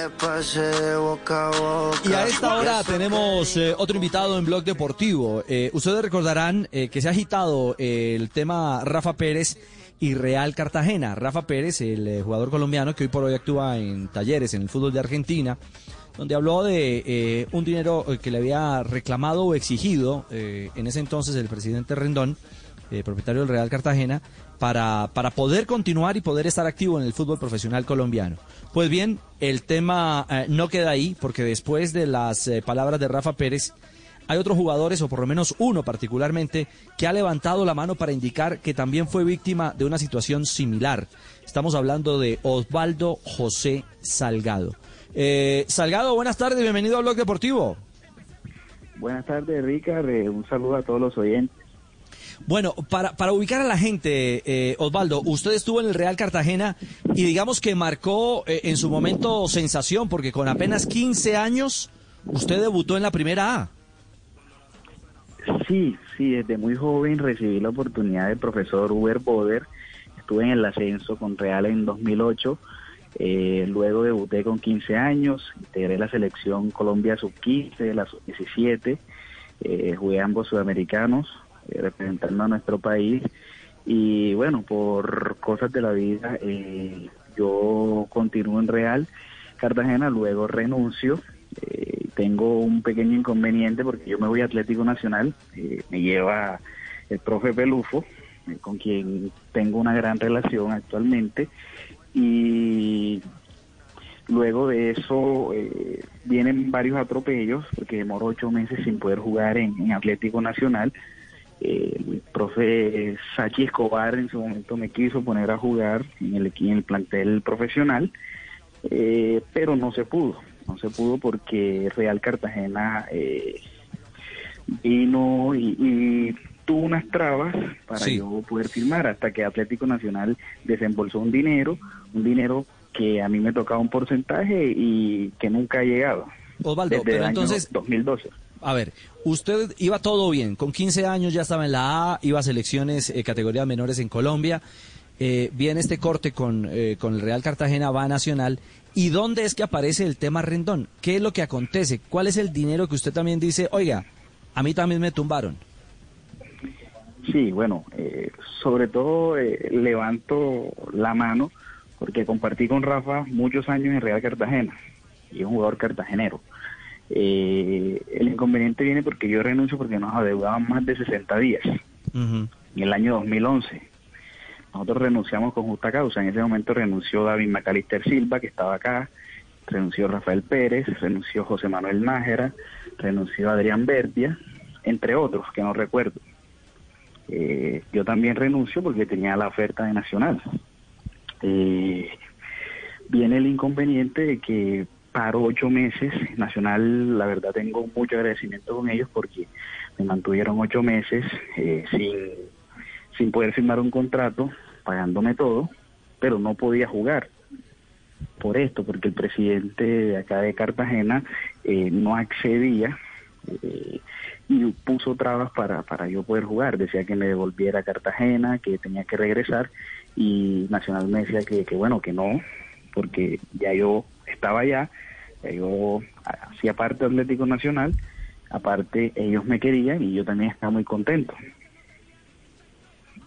Entonces Osvaldo, pero- vienen sin- Sí. por, por eso, pero, pero ¿cómo, cómo se destraba? El- eh, es decir, ¿cómo, cómo, ¿cómo puede usted jugar finalmente? Bueno, yo puedo jugar luego de ocho meses porque Nacional desembolsa un dinero a Real Cartagena. Es, es, es la prueba de todo y ahí es donde yo puedo jugar en Nacional los últimos cuatro meses que, que hago parte del plantel sub-20, que fuimos campeones nacionales. Eh, fue la única razón para, para poder jugar, que Nacional A ver, eh, desembolsara ese Osvaldo. dinero a Real Cartagena. Osvaldo, a ver, a- po- pongamos las cosas aquí en, eh, eh, en, en precisión. Cuando usted va a Atlético Nacional, usted ya era jugador libre. Porque es que Sí, aquí, aquí claro. depende si era jugador libre o no era libre. Es decir, ya el Real Cartagena no tenía por qué pedirle plata al Atlético Nacional. Sí, yo renuncio con justa causa después que a los jugadores nos deben 60 días, eh, podemos renunciar. A nosotros nos adeudaban eso. Pero eh, luego aparece algo que, bueno, que yo no tengo las pruebas, pero que, que fue un secreto a voces en el fútbol colombiano, que era un pacto entre, entre directivos, propietarios, presidentes de los clubes, donde el jugador que renunciaba no lo contrataban en otros lados. Es una situación similar a lo que pasó con Rafa, que tuvo que mirar a, a China para jugar, con David Macalister Silva, que el Tolima, el senador, tuvo que también pagar un dinero, y lo mismo pasó conmigo. Bueno, pero dos preguntas puntuales. eh, Osvaldo, dos preguntas puntuales. Eh, cuando, cuando usted se va, se va como agente libre, porque eh, lo dice claro el reglamento, y es no es reglamento colombiano, sino reglamento de FIFA. Pasados 60 días el jugador puede reclamar su libertad.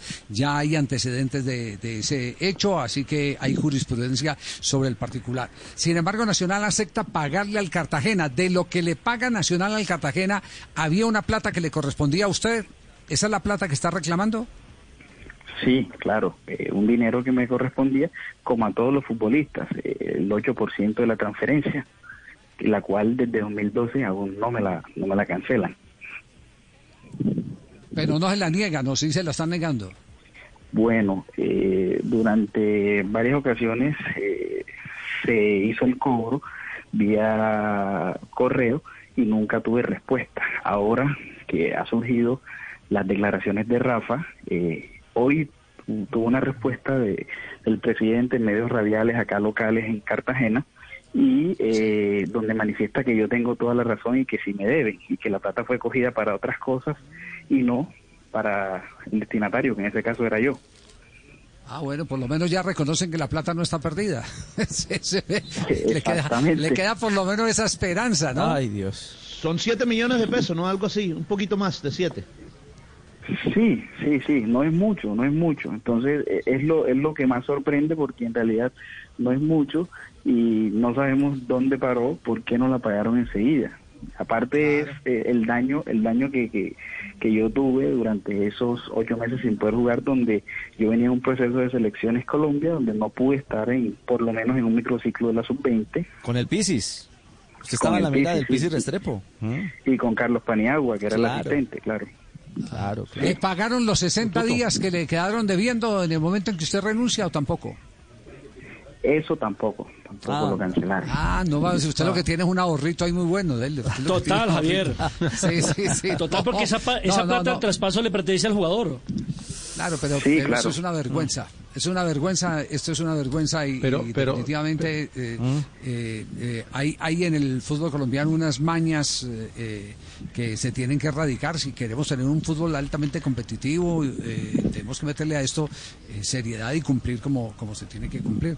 Eh, pues lo sentimos mucho, Osvaldo, que a esta hora pues, se tenga usted que plegar a lo de a lo de eh, Rafa eh, para hacer eh, memoria de que todavía le deben y, y- y reclamar, o- ojalá lo más pronto posible, lo que le corresponde, porque porque esas son oportunidades únicas en la vida, aunque el daño el daño más grave es ese daño eh, el de haber truncado la carrera finalmente, porque aunque a uno lo paren cuando viene impulsado y a la edad en que usted venía y lo paren ocho meses es, es para matarlo, para demoler a cualquiera.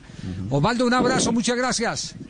Muchas gracias, Javi. Muchas gracias también a Juanpa, con quien compartí el Sudamericano Sub-15 en Ecuador.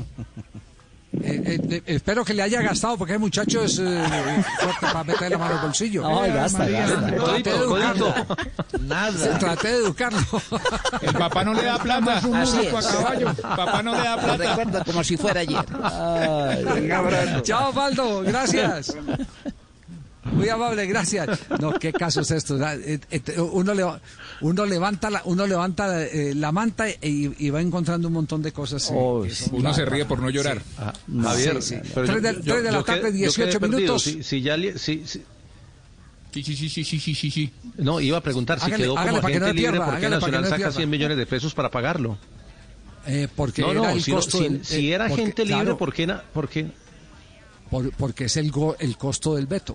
Y, y se baja de 100 millones de pesos, esa, esa era la administración Ese- de De la ese- Cuesta en, en, en Ese 2012. es el, co- eh, el costo del veto. Es decir, yo no voy a violar el pacto con el pacto con los dirigentes. Yo no lo voy a violar. Más bien prefiero pagar, pero no violarlo. Venga, arreglemos, Recuerde hermano. que- Yo sí me voy a quedar con el jugador. No. Que eso se ha dado muchas veces. Es- Recuerde es- que Valencia le tocó irse a jugar a Brasil por ese veto. Recordemos A Edwin Valencia. eh, que recordemos que eh, con Valencia Edwin. también eh, se fue Biafara, ¿no? Y se han ido Henao. muchos jugadores. Juan Carlos Henao Henao. también en su momento, sí, Henao en su momento. Yo me 3.19 tuve que ir a ya Parma. viene después de comerciales. Eh, iba a decir Tino, ¿qué iba a decir Tino? Yo me, tu- yo me tuve que ir a jugar a Parma también por ese veto. Se le quedaron con el porcentaje. 3.19, estamos en Blog Deportivo, ya viene el profe Milton después de comerciales. En estos tiempos de cuarentena, no se enrede del aburrimiento.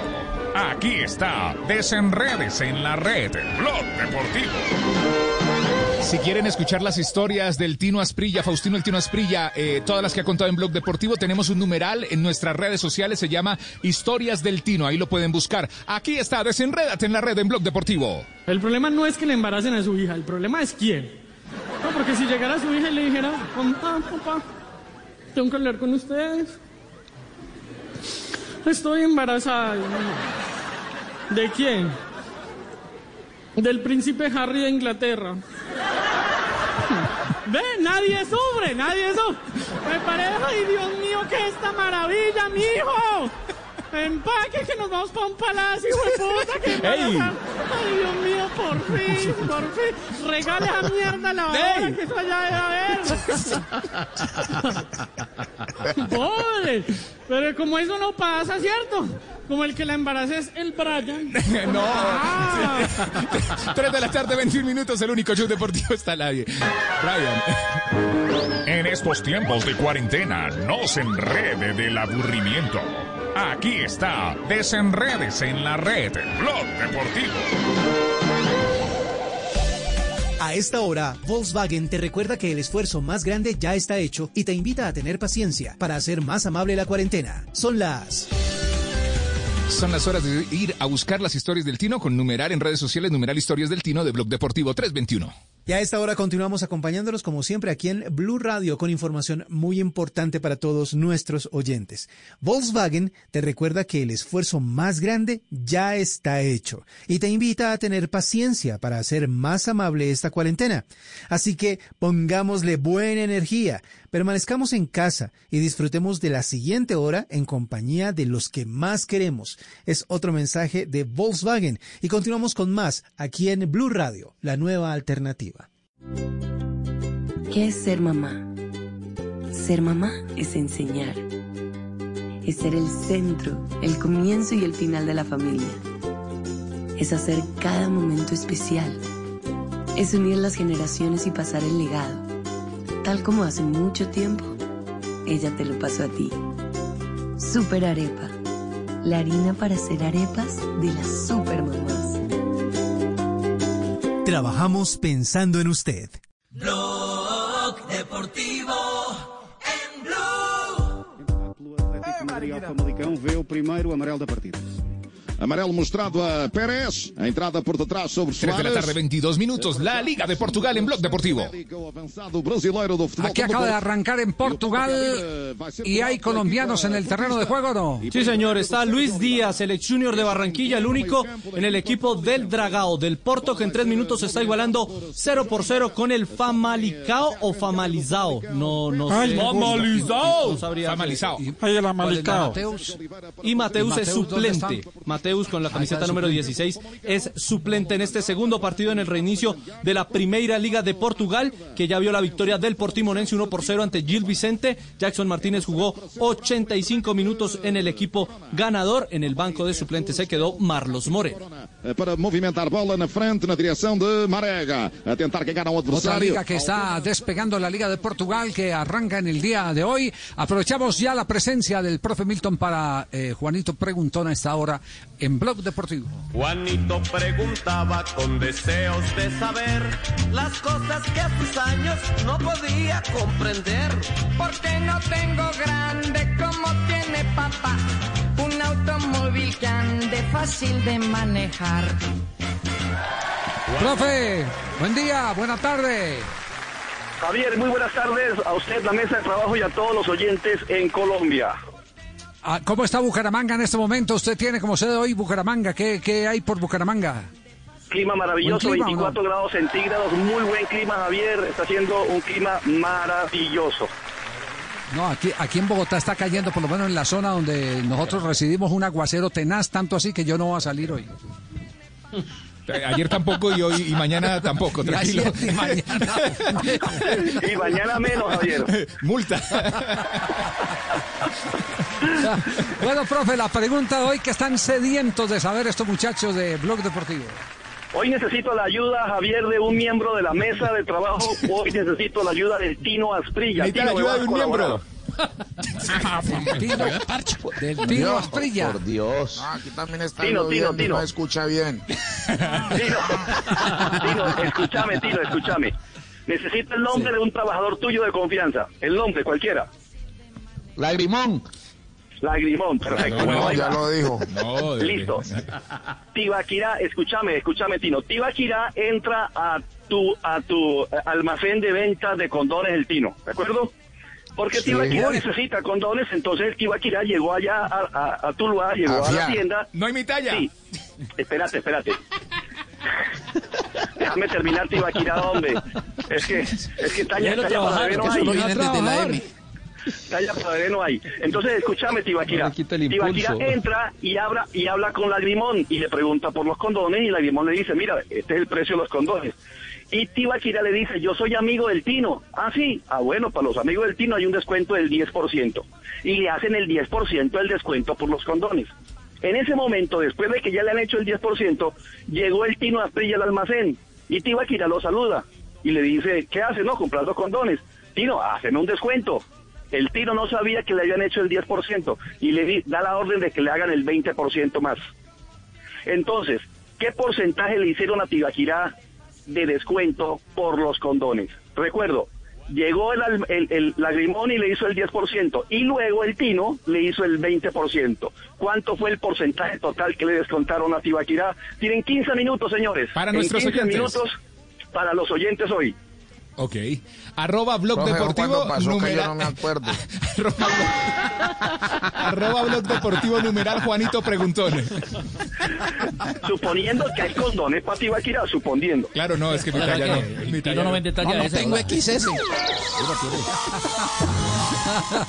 No voy a hablar de, XS. de- de- de Ate- mis atención, atención, atención que tenemos en este momento contacto con el profesor eh, Velasco, el preparador físico de la selección chilena. Les habíamos recordado que ayer hubo reunión en la Confederación o desde la Confederación Suramericana de Fútbol. ¿Qui- ¿Quién manejó la reunión, Juanjo? ¿Quién, quién eh, comandó la reunión? ¿Lo recuerda? Sí. Sí, no, la, la- la manejó personal de, de Colmebol y Donato Villani era el preparador físico que estaba, digamos, coordinando también junto a los empleados de Colmebol. Perfecto. Eh, el, tema es las conclusiones. Ya escuchamos a Villani, el médico, que dice que antes de 16 días es imposible. Profesor Velasco, ¿cómo le va? Buenas tardes. Conclusiones de la reunión. eh, si nos puede compartir las experiencias y, lo que eh, podrá ser aplicable eh, a partir de este momento. Muy buenas tardes, Javier, para usted, para todos los colegas de la mesa y para todos los oyentes eh, de su prestigioso programa Blog Deportivo. Desearles eh, inicialmente que todos y cada uno de ustedes y el país entero se encuentre bien de salud, que aquellas personas que están positivos en, el COVID-19 eh, puedan reencontrarse nuevamente con estados de salud idóneos para poder seguir en nuestras labores diarias. Inicialmente se ha tenido un panel de conferencistas que lo han conformado los 10 profesionales que conforman los departamentos del área física de las selecciones nacionales, más invitados especiales que conforman algunos de los clubes principales de las ligas a las cuales pertenecen todos y cada uno de ellos a través de nuestra Confederación Sudamericana. Después se va a trabajar en un documento con relación a lo que fue ese primer encuentro de todos y cada uno de los grandes profesionales que pudimos participar. Ya se han enviado documentos más la referencia de lo que pudimos tratar del conversatorio de la noche anterior. O sea que eh, concretamente la Confederación en los próximos días estará sacando ese documento de lo que se pudo finalmente concluir a través de lo que fue ese conversatorio.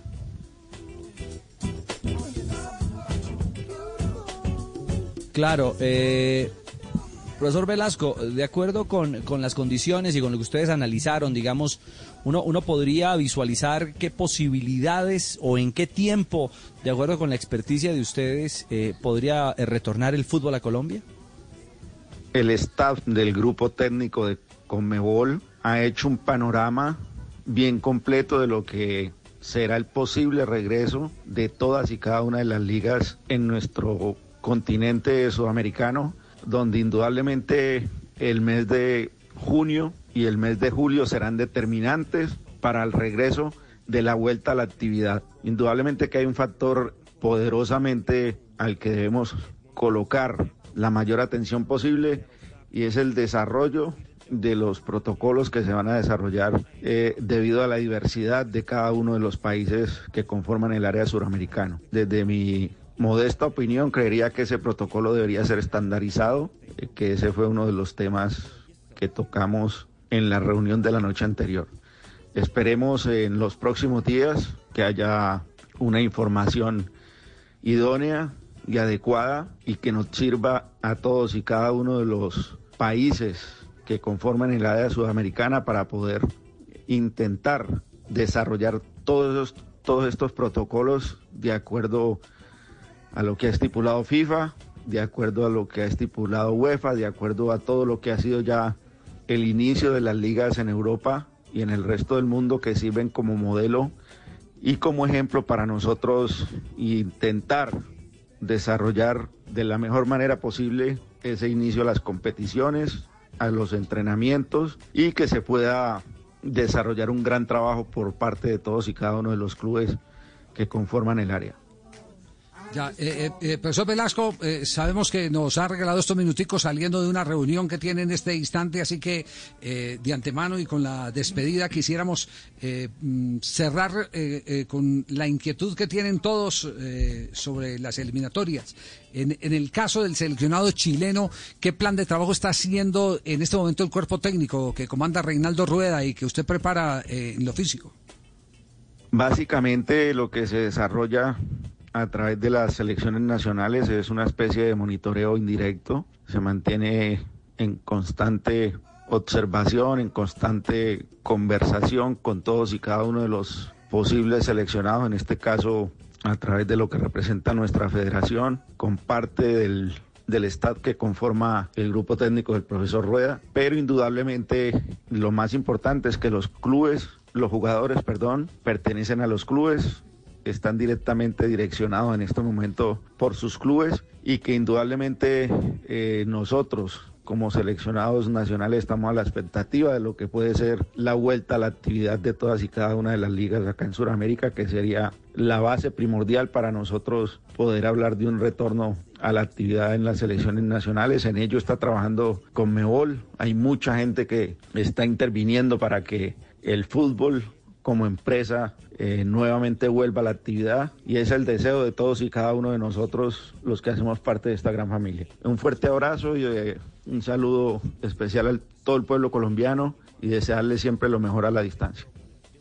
Muy bien, gracias, profesor Velasco. Lo dejamos, eh, lo liberamos para que pueda seguir con su actividad allí en Chile. Eh, Ricardo, eh, ¿hay alguna noticia del protocolo eh, del fútbol colombiano? Le, le quiero actualizar, sí, mire, le quiero actualizar. Eh, lo último que me cuentan, lo último que me cuentan. El protocolo del Ministerio de Salud sale entre hoy y mañana. O sea que en las próximas 24 a 48 horas eh, ya sale eh, calientito. El tema es que pasará al Ministerio de Deporte y del Ministerio del Deporte irá a Presidencia, donde saldrá como decreto. Pero ojo, hay un paso adicional. El Ministerio del Interior también levantó la mano porque necesita establecer el tema de movilidad.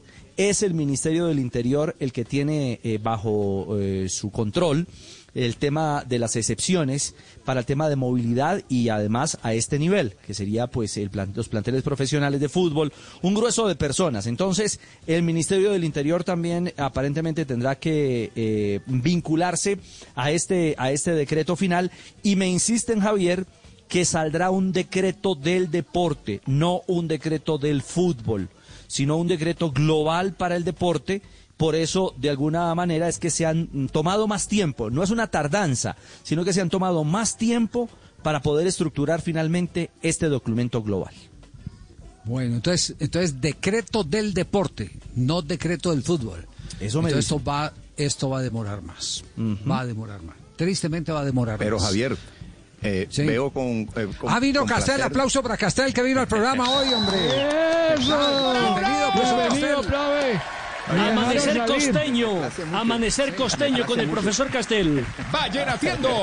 Era que estaba un poco ocupado, compungido, adolorido. No, no pude a venir a cumplir las condiciones que ustedes me plantean porque eh, estaba lloviendo, Javier. Me mojaba y me derretía. No, no podía. Profesor Castel. Entre otras cosas, antes de lo que voy a decir del argumento, este, nosotros como barranquilleros, a propósito de la entrevista que, le, que Javier y cómo iniciaron el programa, eh, haciendo un homenaje al cuadro olímpico de Marcos Col, nosotros los barranquilleros estamos en deuda con un futbolista como Marcos Col. Barranquilla futbolera debería ya haberle hecho un verdadero homenaje a Marcos Col a través de un nombre, un escenario de fútbol, no sé, eh, nombrar un día a Marcos Col, etcétera, y a otro al Caimán Sánchez, pero bueno, ese es otro tema. Yo quería decir que eh, veo con placer, me complace mucho que los actores del fútbol, los preparadores, los entrenadores, los preparadores físicos están eh, muy activos en estos últimos días, porque al principio yo veía, la verdad, que se estaban organizando cosas, pero sin tener en cuenta los verdaderos conocedores de lo que significa volver a entrenar, readaptar hábitos de entrenamiento competitivo. Este, los tenían como medio indiferentes, medio distanciados. Hoy en día escucho hablar más a los preparadores que a las otras personas y eso me parece que va bien. Bueno, el comentario del profesor Castel antes de ir a este nuevo corte comercial. Estamos en Blog Deportivo, demorado entonces el comienzo del fútbol. Ya vemos que la cosa no está fácil. Más demorado que Castel en el programa. Que sale... Déjelo, déjelo tranquilo. Tengo derecho a estar con mi familia. Perdón, pensé en el voz alta, el perdón. El profesor, el profesor entra cuando él cree oportuno porque es parte de este programa. Eh, gracias, Hay Javier, otros que gracias. entran cuando no es oportuno. Gracias, Javier, No voy a hacer, no voy a hacer referencias en Porque, particular. don Javier, ¿por qué pero mucho el me Tino dice? sabe. ¿Por qué trata así a Fabito, Javier? No sea así. Tino, léame el pensamiento, Tino, léame el pensamiento. Yo sé que usted tiene, usted tiene poderes de claro la que el magia. agua. ¿A quién me estoy refiriendo? Tampoco, tampoco se tra- tampoco traten así al Tino. el Tino es un muchacho bueno, hombre. Bueno, corte comercial. Deportivo. En estos tiempos de cuarentena, no se enrede del aburrimiento. Aquí está, desenredes en la red, Blog Deportivo. 3 de la tarde, 37 minutos. ¿Qué prefiere? ¿El coronavirus o volver con su ex? Bueno, escuchen esto. Blue Radio. Sí, ¿quién es? El coronavirus. ¿Y qué quieres? Vengo a hacerte daño. No, ya volví con mi ex ya. Puta, me ganó. 3.37, ya regresamos. En estos tiempos de cuarentena, no se enrede del aburrimiento. Aquí está, desenredes en la red, Blog Deportivo.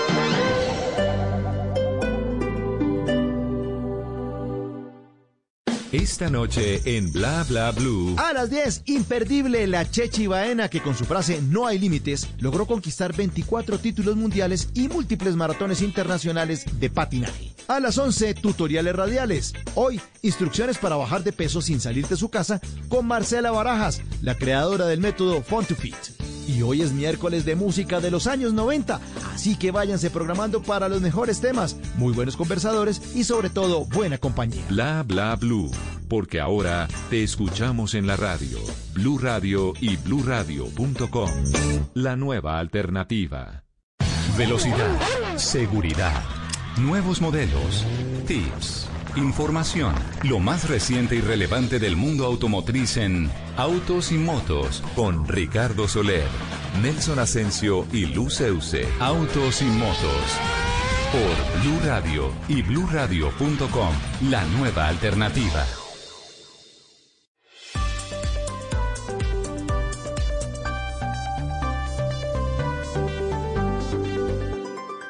En Blue Radio, un minuto de noticias.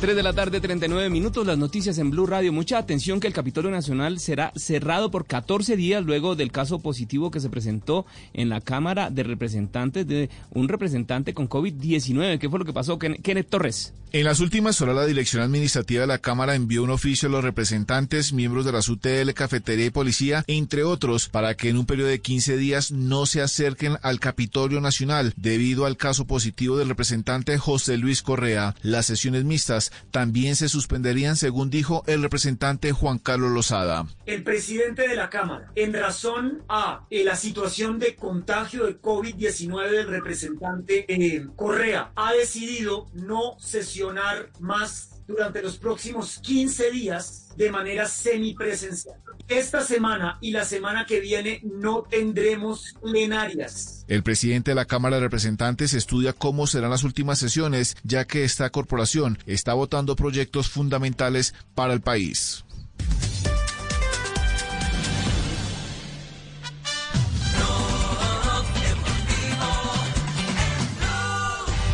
Et regardez, il presque face au ballon. C'est-à-dire qu'il va frapper presque extérieur du pied. Et attention à la trajectoire, Fabien. Extérieur du pied. Et but Extérieur du pied. Quelle extraordinaire frappe Extérieur du pied. Il s'est mis pratiquement face au ballon. Et un but sensationnel.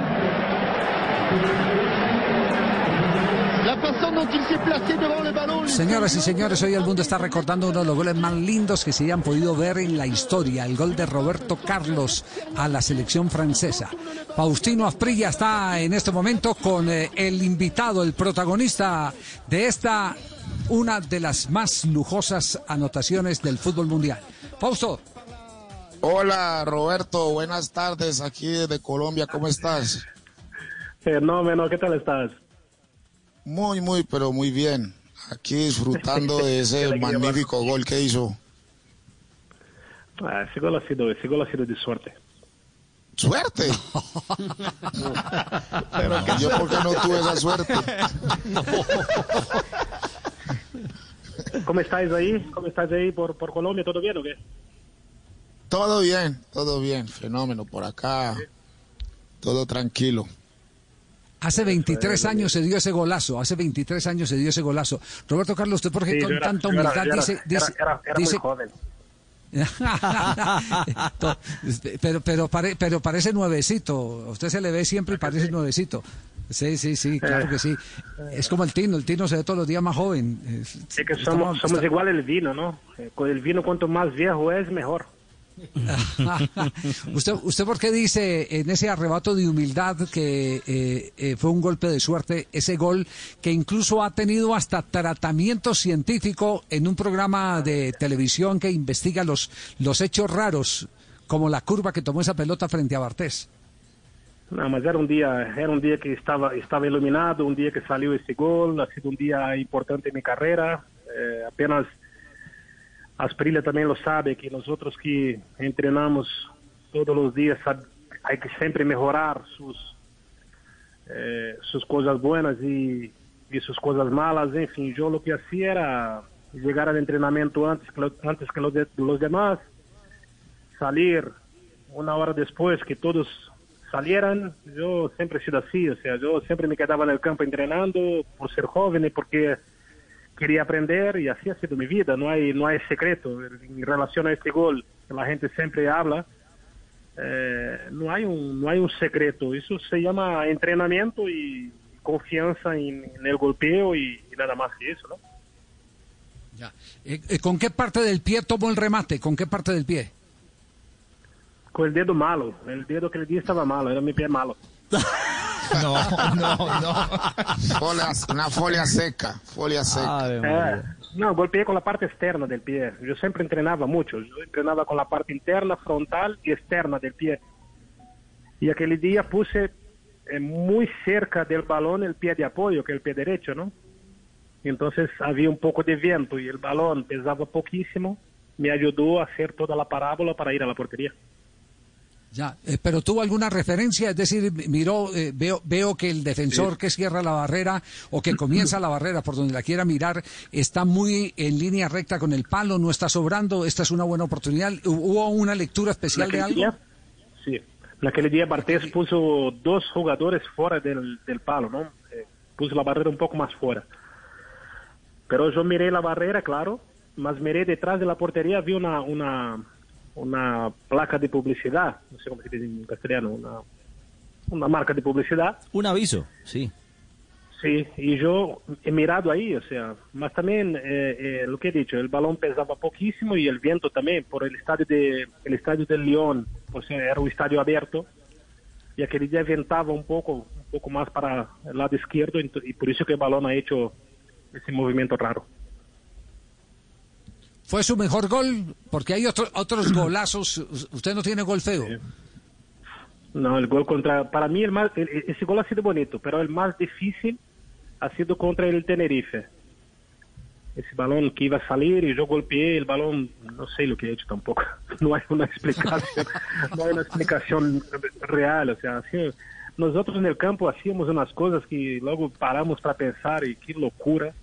Y, sí, somos así, yo creo que eh, para tener para tener éxito, para tener eh, suerte, para ganar títulos, hay que a veces arriesgar un poco y por eso que yo, Tino y tantos otros jugadores que hicimos historias en el fútbol, eh, tenemos nuestra calidad, nuestro potencial, pero al final de todo necesitábamos suerte y confianza sin tener miedo y así ha sido. Javier, Tino, Tino, hoy ¿sabe porque, que- hoy porque en día, sí, hoy porque en día, eh, Tino, no hay, no hay eh, eh, tantas jugadas de esa, de esa característica. No, porque son jugadores, no? son jugadores únicos. Pegarle a la pelota, pues uno iría, todos los listas pueden pegarle a un balón, pero no todos le pegan con la misma calidad. Hay gente que nace con esa calidad específicamente para patear bien a la pelota. Y no tiene que ver la dedicación, los brasileros, Tino. Los brasileros dieron muchos, Roberto. eh, Acuérdese que antes de Roberto Carlos Neliño. hubo, hubo Neliño. Eder, Branco, Branco, hubo muchos jugadores que le pegaban de una forma impresionante. Sí. Pero yo lo que le iba a decir es que cuando él, cuando Roberto Carlos fue a Europa, llegó al Inter de Milán. Y es increíble porque él salió de Palmeiras y en Palmeiras lo patrocinaba la Parmalat. Y él tenía que ir de Palmeiras al Parma. Y usted puede creer que Nevio Escala no lo quiso, no le gustaba. Yo decía, No. no puedo creer. Ah, increíble. Es verdad, verdad.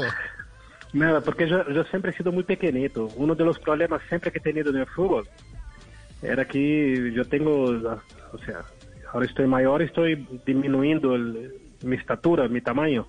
Pero un metro sesenta y cuatro para el fútbol italiano era jugador bajito y, y por eso que Scala no, no me quiso en aquella época y por eso que me fui al Inter. No sabe lo que se perdió. Mire, se perdió cosas como esta escala. Como esta, escuchen. Ahí está Mijatovic, atención al largo ataque del Madrid que continúa. Tocó Jokanovic. Enlaza Guti con Roberto Carlos que ha llegado. ¡Qué golazo! ¡Gol!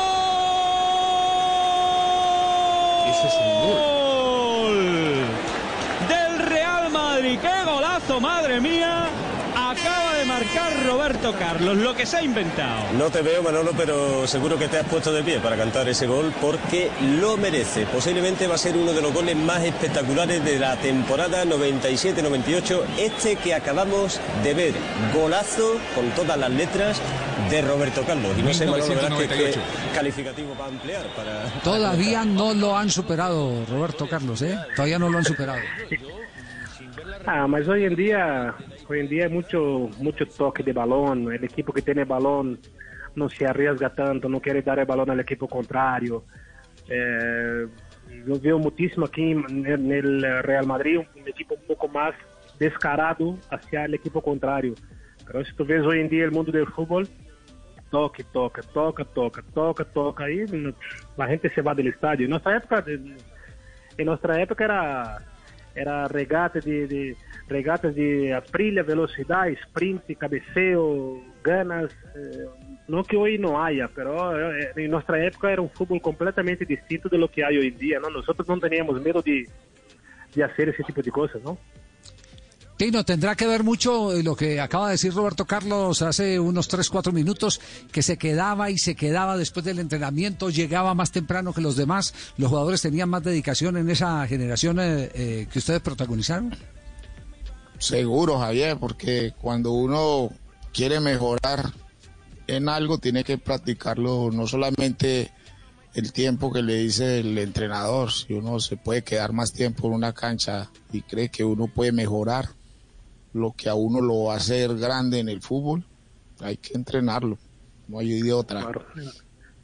Mas yo también, yo también llegaba un poco antes al entrenamiento, porque quería ver de cerca a Fernando Hierro, a Fernando Redondo. Y luego llegó David Beckham, entonces yo llegaba un poco antes, porque se vestía muy bien, era muy guapo, en fin. Yo quería vestirme como él. para, para, para. Ave María. I- iba a ver a los bonitos, iba a ver a los bonitos. No, él, él dijo, él dijo una frase donde dijo es que cuando cómo es cuando llegó Beckham al, al Real Madrid que se sentía feo usted o sea que se sentía el único bonito en el No, equipo no, no, no, no, no. Lo- Cuando, cuando era, era lo siguiente, aquí en Madrid han hecho el hombre perfecto. Y me han elegido como el, hombre, el, el tío más perfecto dentro del mundo del fútbol. Pierna no, no muy alto, pero guapo de cara, fuerte de cuerpo, piernas fortísimas, gemelos enormes, tal. Y luego llegó, luego llegó David Beckham y me molestó, me molestó que llegara Beckham. Porque he dejado de ser el más guapo del equipo.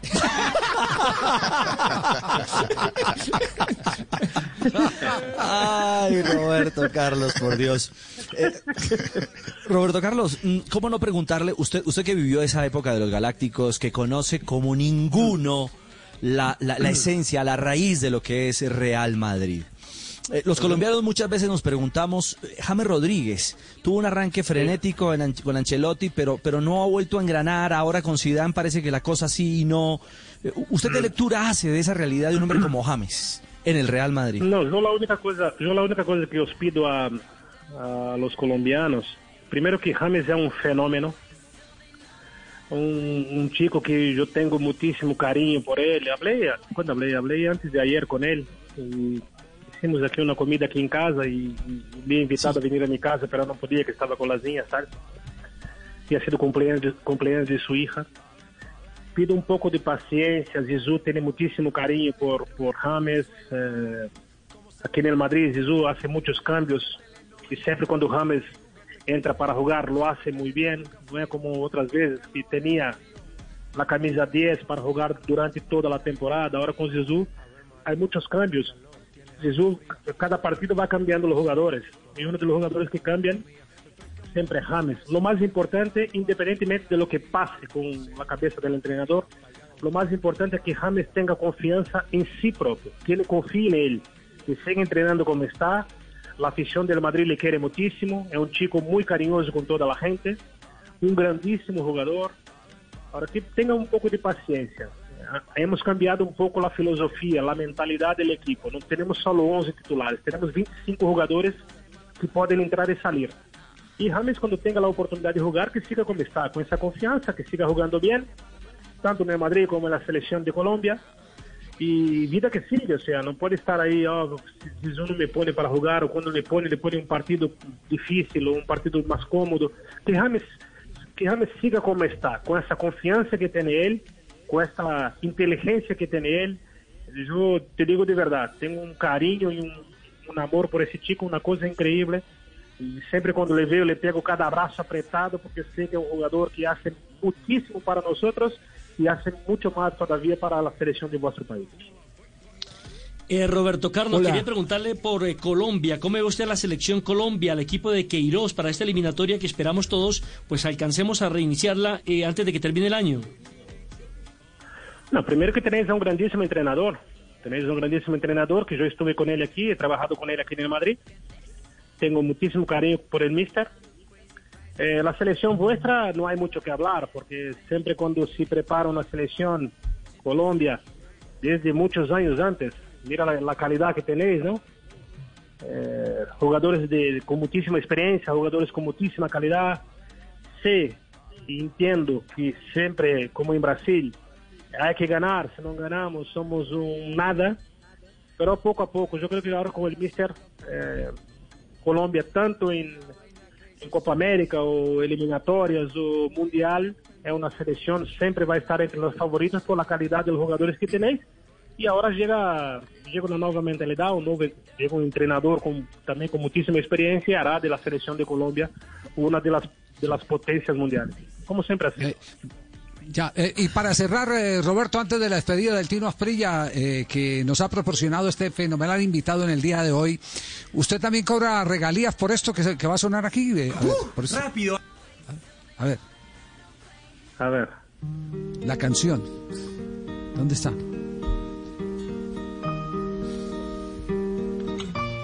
E- ¿Ese nombre Roberto Carlos también es suyo?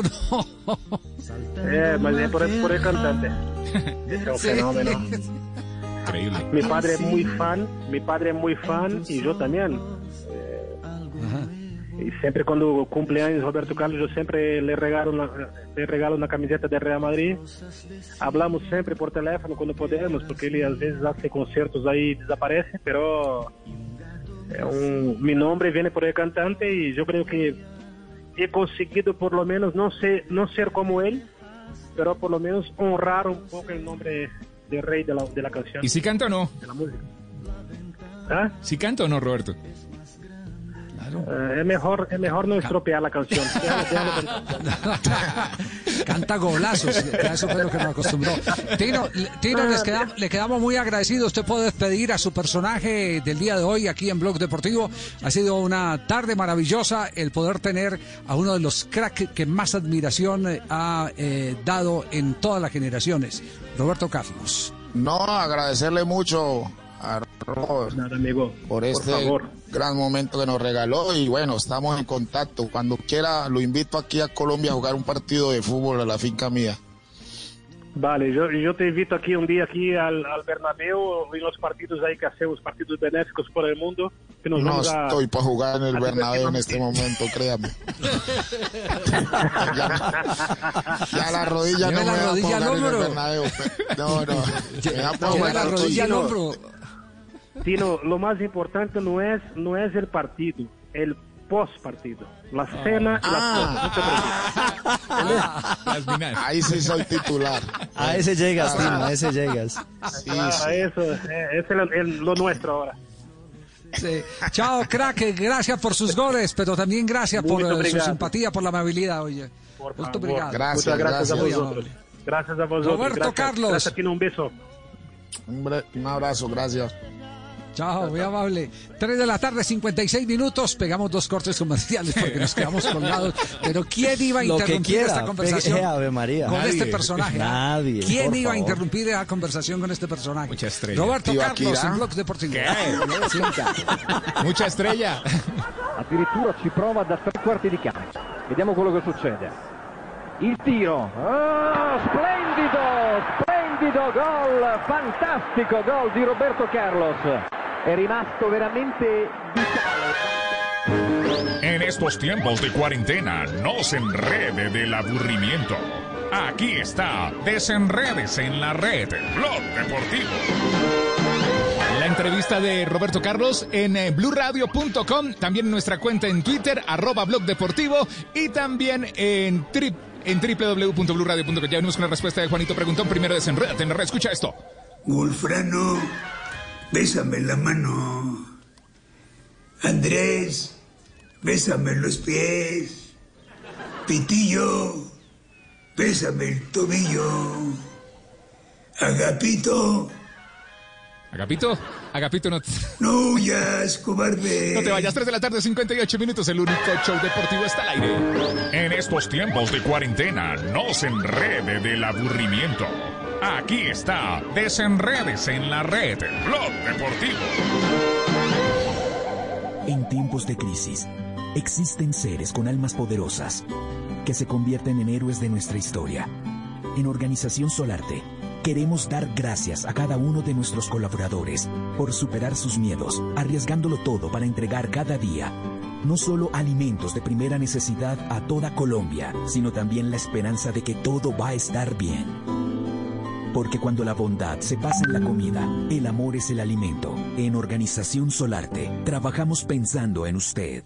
Estás escuchando Blue Radio. Es hora de volver al trabajo desde casa. Demostremos que estando lejos estamos más conectados que nunca. Es tiempo de cuidarnos y querernos. Banco Popular, siempre se puede. Hoy enseñar significa aprender nuevas formas de llegar a cada estudiante. Y esto es lo que están haciendo miles de profesores para seguir acompañando a nuestros hijos. Hoy, con gestos como estos, nuestros profesores han hecho de este día un día extraordinario. Tú también lo puedes hacer. Banco Popular. Hoy se puede, siempre se puede.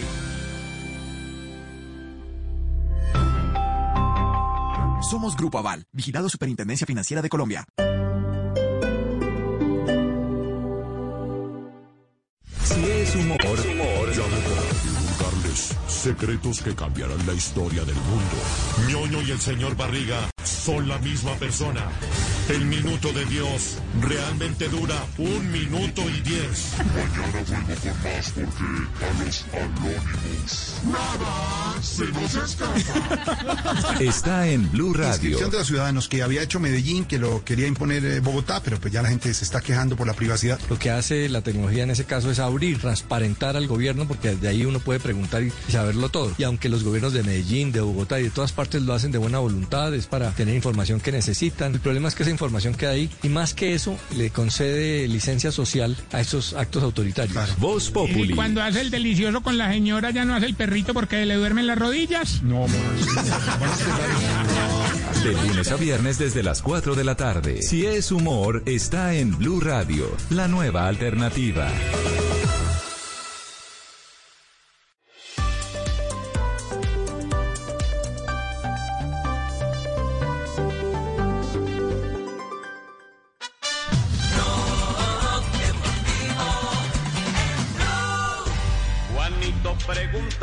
Con deseos de saber las cosas que a sus años no podía comprender. Tenemos las 4 de la tarde y una respuesta pendiente. En este momento, profesor eh, Milton, recordamos la pregunta para ir eh, posteriormente a la respuesta.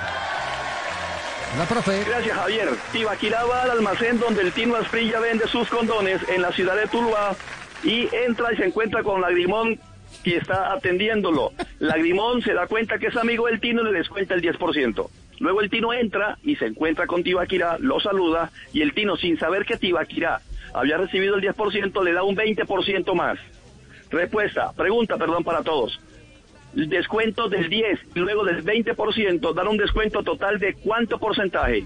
¿Qué respondieron los colombianos? Los oyentes están contestando. Caterine Guerra dice, la respuesta es el 28%, es el descuento total. Winston Abel Pérez nos está escuchando. A Tibaquirá le hacen el descuento del 28%. Francisco Uva dice el 28%, Juanito Preguntón. Diego Espinosa escribe, Blog Deportivo Juanito Preguntón, el porcentaje total es del 28% de descuento. Oscar Gómez Duque, 28%. Oscar Cáceres, 28%. Elkin Polo, 28%. Rafael Zabaleta, el descuento es del 28%, el total de la compra. Luego de que llega el Tino Asprilla, Alberto Castillo dice el 30%. 30%, eh, Tati C el 28%, también Carlos Alberto Villota dice, los felicito por maravilloso y divertido programa. La respuesta es, Tibaquira recibió el 28% de descuento en los condones, el 10% sobre el precio más el 20% sobre el saldo del 90% del precio que es el 18%. El 28 es el total. Roberto, eh, bueno, hay muchos eh, trinos, don Javi.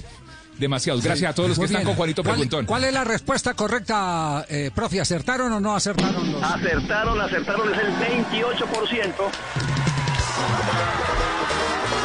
El 28%.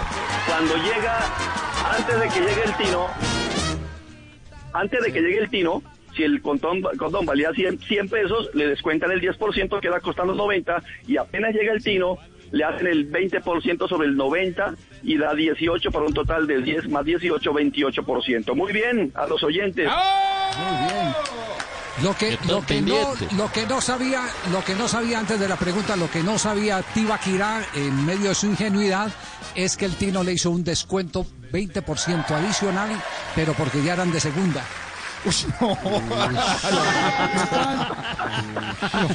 Tranquilo, Marino, yo lo entiendo, tranquilo, Marino. yo lo Los había entiendo. usado el tino. Me dolió, me dolió, Usados y con un rotico. Uy, no, me dolió, me dolió.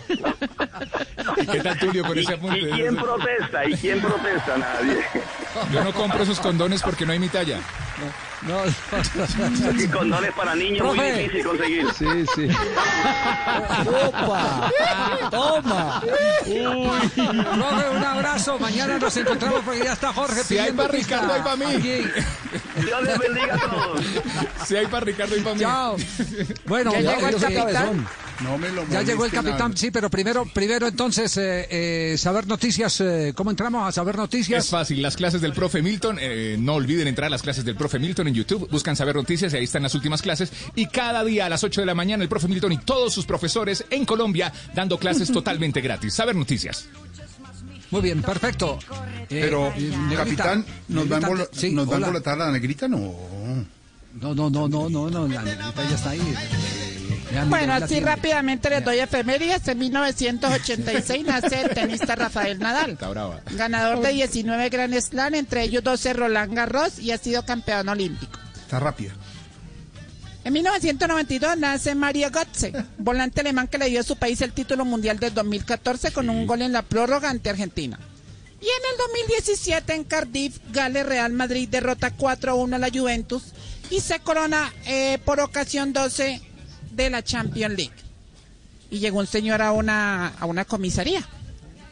Dijo, vengo a poner una denuncia porque me robaron mi tarot, mi bola de cristal y mis tabacos. Ay, ¿y sabe quién fue? Ah, pues ni que fuera divino. No, no, no, no, no, qué pena con Jorge. Jorge, la intención era entregar un programa en punta. Es el frío, es el Está bueno, está bueno. Ah, bueno, es- A ti no le gustó. Tengo uno bueno. a ver. A ver. Un marido celoso llamó a su esposa. ¿Dónde estás, amor? En la casa. A ver, enciende la licuadora. Y sonaba esa licuadora. Al otro día. Amor. ¿dónde estás? Aquí en la casa. Prende la licuadora. Y un día el del tipo decidió irse a la casa así sin avisar. Y le pregunta al niño, ¿y su mamá? No sé, papá, salió y se llevó la licuadora.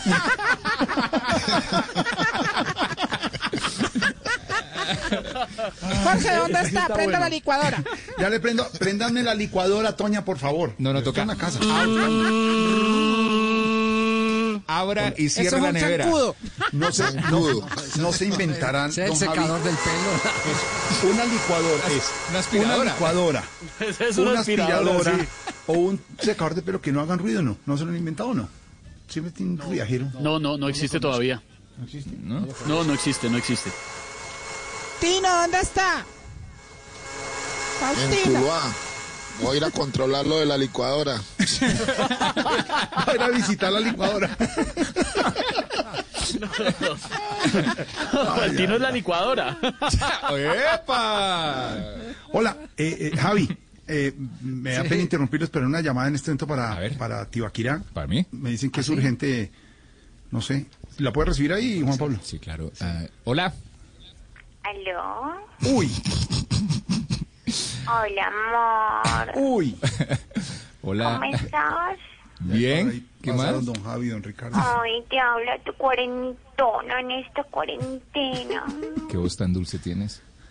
Ay, gracias, así como la tuya, amor. Ay, mi tío, a mí me encanta cuando estamos en la intimidad Mm. y pones esa voz de locutor y me decís, vamos, con una largue, así gritoncitos, como, como soy vos, ¿cierto? Ay, Pegó en el mi palo. ratón Mm. Pérez, ay, amor. Mi ratón Pérez no. Mi ratón Pérez pensionado. Ah, bueno, bueno, pues.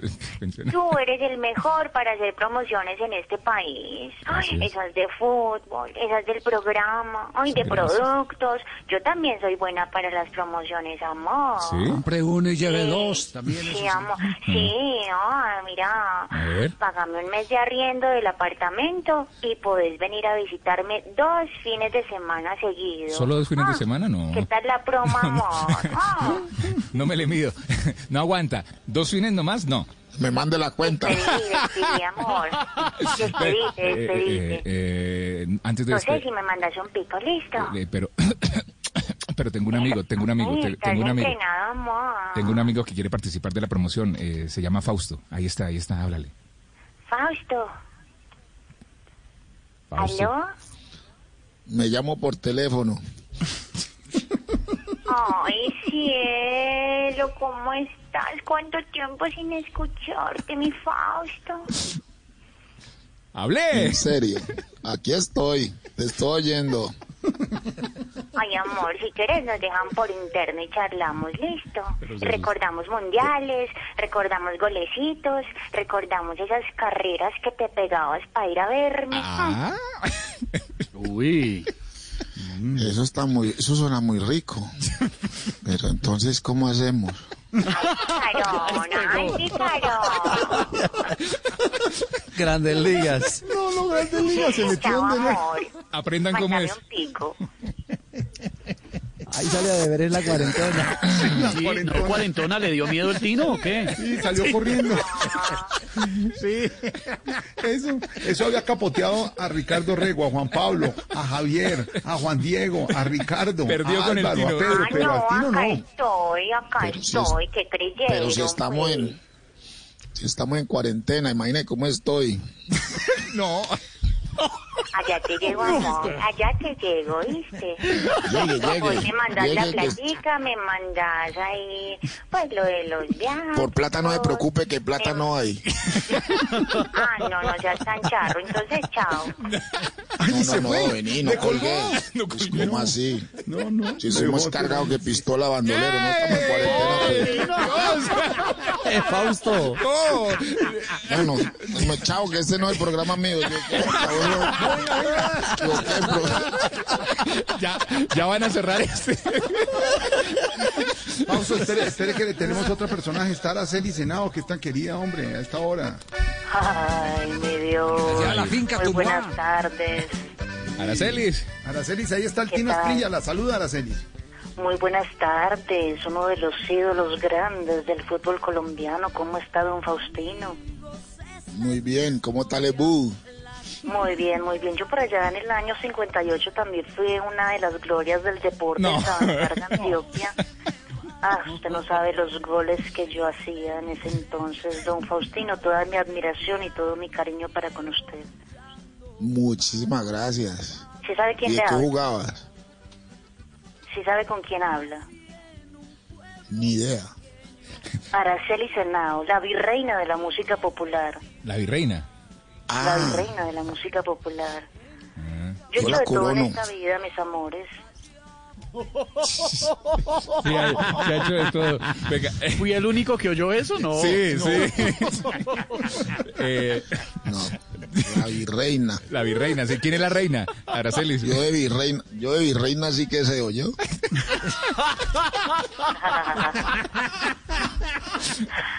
Tan lindo mi niño, con ese buen sentido del humor. Deberían Sí. contratarlo en Voz Populi. Está suelto como gavete, sí señora. sí señora. ¿Qué más, Aracelis? ¿Lista para vos, Populi? Bien, bien, mi niño, bien, mi niño. Espero que todos estén reinventando, ya que esa es la palabra de moda. Aunque sí. acá entre nos, yo fui de las primeras mujeres que empezó en eso. Le cuento ¿Qué mi año? niño, en el, en el 68, en el 68, ¿Ah, sí? en Sabana Larga, Antioquia. En una crisis me tocó reinventarme. A ver, ¿qué Tenía hizo? un restaurante, imagínese. Mm. Lo cerré y con los manteles me puse a fabricar tapabocas. En el año 77, en Sabana Larga, Sí. tuvimos otra crisis por allá y me tocó reinventarme. Ajá, Tenía una fábrica de cortinas, imagínese mi niño, y me tocó cerrar. Y con la tela me puse a hacer tapabocas. También tapabocas. También. En el año 92, en otra crisis, porque Sí. yo he pasado todas las crisis de Sabana Larga, Antioquia y de todo el mundo, claro. tenía un salón de belleza, cerré y me tocó reinventarme y con toallas y con las capas del salón de belleza me puse a hacer tapabocas, imagínese mi niño, yo he hecho de todo en esta vida. Y ahora en esta crisis estoy viendo cómo me reinvento.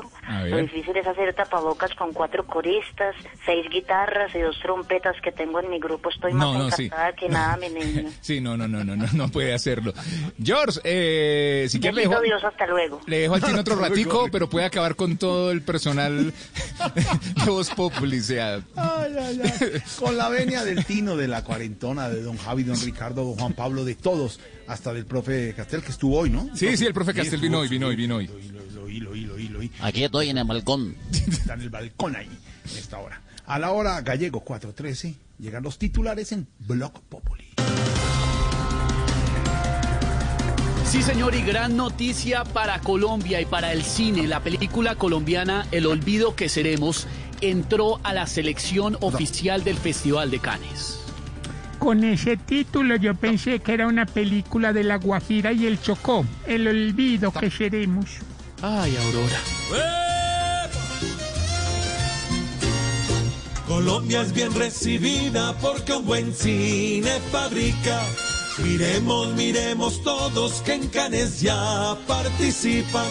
Creemos, siempre creemos, todos en nuestros artistas muestran que nuestra nación también da cosas bonitas. Muestran que nuestra nación también da cosas bonitas.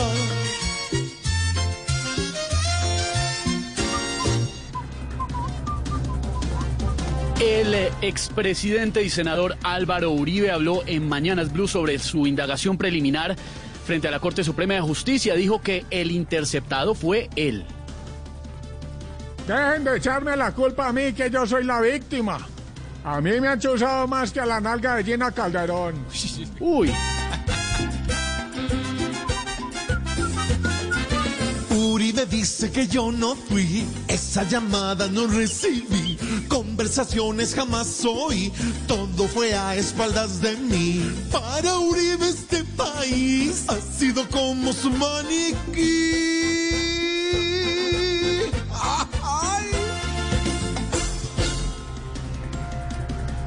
Se incrementan los cacerolazos y la indignación en Estados Unidos por el asesinato de George Floyd, mientras Trump asegura que ha sido quien más ha trabajado por los afroestadounidenses. Hombre, lo bueno es que allá en Estados Unidos los cacerolazos sí duran mucho, hermano. Porque los hacen condenados allá a air fryer. Air fryer, ay Dios. Aquí exportamos cacerolazos hasta para los norteamericanos. Está encerrado por lo asustado, porque una turba le sigue el paso. Él quiere pelear como militar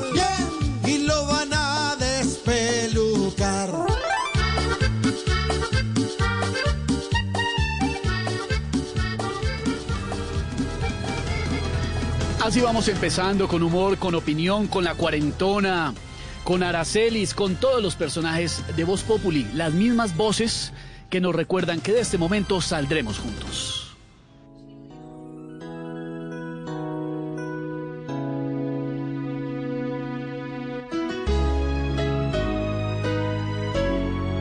Hey, por el bien de todos acá, debemos frenar, tú sabes, a un virus sin rumbo.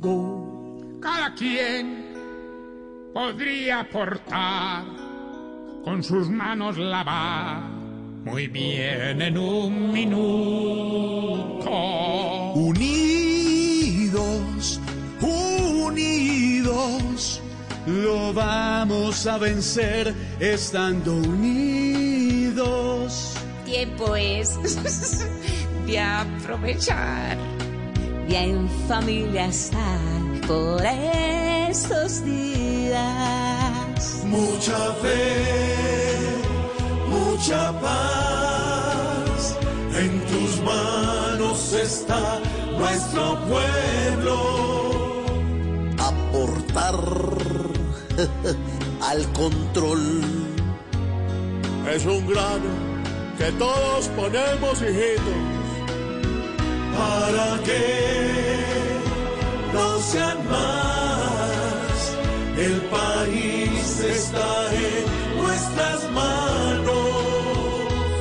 Hora es ya de pensar en el otro ser humano. Vamos bien,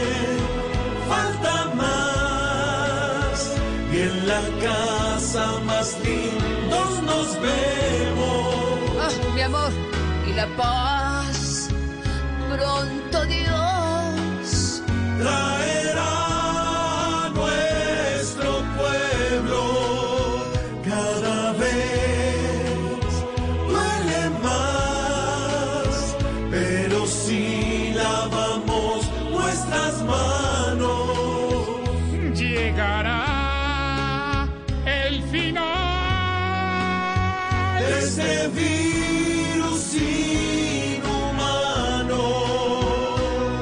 mensaje de corazón y de solidaridad para todos los colombianos en este momento que vive el mundo. Numeral está en tus manos. En tiempos de crisis, existen seres con almas poderosas que se convierten en héroes de nuestra historia. En Organización Solarte, queremos dar gracias a cada uno de nuestros colaboradores por superar sus miedos, arriesgándolo todo para entregar cada día no solo alimentos de primera necesidad a toda Colombia, sino también la esperanza de que todo va a estar bien. Porque cuando la bondad se pasa en la comida, el amor es el alimento. En Organización Solarte, trabajamos pensando en usted. Blue Radio y Glucerna te invitan a conocer más sobre la diabetes. Con Glucerna sigue siendo tú. Cuando escucha hablar de diabetes, recuerde que existen dos grandes formas de la enfermedad, la 1 y la 2. La diabetes tipo 1 se caracteriza porque la persona no produce insulina. Comúnmente se presenta en niños y adolescentes. Estos pacientes necesitan inyecciones de insulina durante toda la vida. Esta es la menos frecuente de las diabetes. Mientras tanto, la diabetes tipo 2 representa casi el 90% de todos los casos.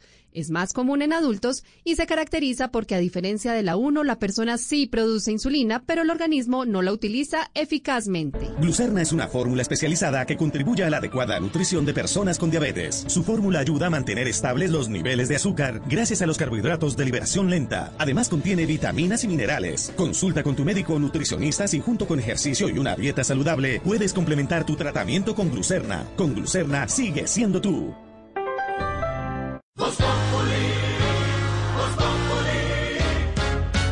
Quieres informarte, si quieres divertirte, si quieres ilustrarte y también quieres reír. te informa, te ilustra y te divierte. Aquí el humor crea opinión.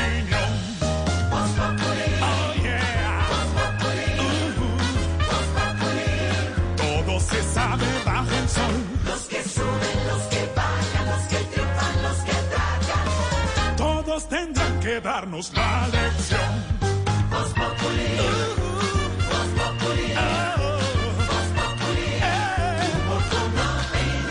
El que no sabe quién soy yo y con un dedo quiere tapar el sol. No den papaya, porque después se van a arrepentir. 421 estamos en Voz Populi, información, opinión y humor. ¿Qué, qué es eso? ¿Y esa vaina? ¿Y esa... No, no, no, no tengo ni idea. Y eso... Pero es como una interferencia. no, pero pre- no debe ser internet que está fallando. No sé. Ah, no. Esto es... Esto, esto- ¿Aló? ¿Aló? ¿Aló? ¿Aló? Aló. ¿Aló? Aló. ¿Aló, quién Aló. habla? Alónimos. Ah, Hoy otra vez. llamo nueva. Estoy llamando nuevamente para revelarles los secretos jamás contados. No, pero eso sí, hágale de una porque queremos oírlos todos. One, two, three, three. Fish friend. It's on my friend. Stopping yet. Very, very, very, very well. Wow, wow, lady. Wow, wow, woman. Ah, ¿verdad que ustedes no hablan inglés? Es- ¿Y? Escuchen, y escuchen con atención. No se dejen engañar. ¿Se acuerdan que ayer les dije que ñoño y el señor Barriga eran la misma persona? No, pues claro. Les Sí. mentí. No. Les mentí. No. Sí. No. Sí. El botija también. Uy.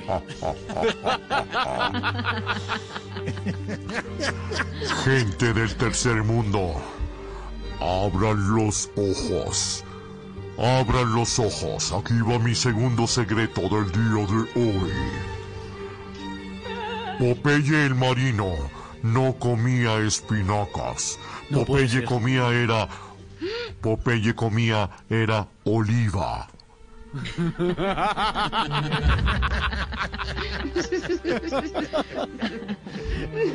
Atención, despierten de tanto engaño. Quítense la venda del ojo tercermundista.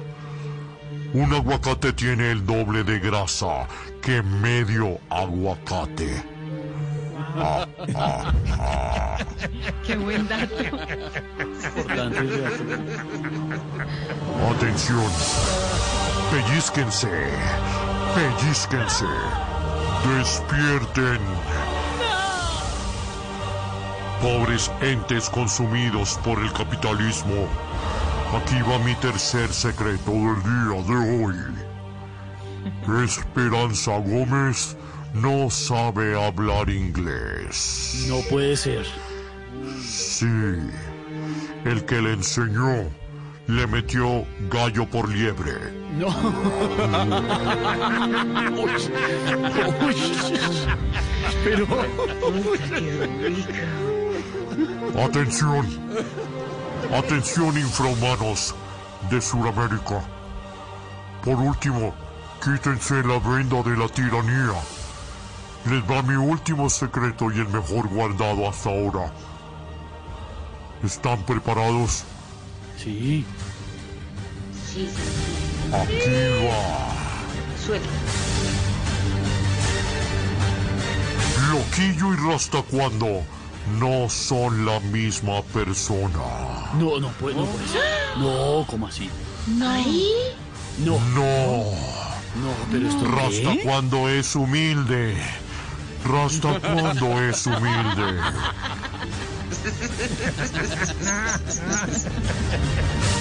Los vamos a dejar con las ganas a todos ustedes. Personas oprimidas por el capitalismo mundial. Mañana les traigo más datos jamás contados. Hasta mañana. Y recuerden que a los Alónimos ¡Nada se nos escapa!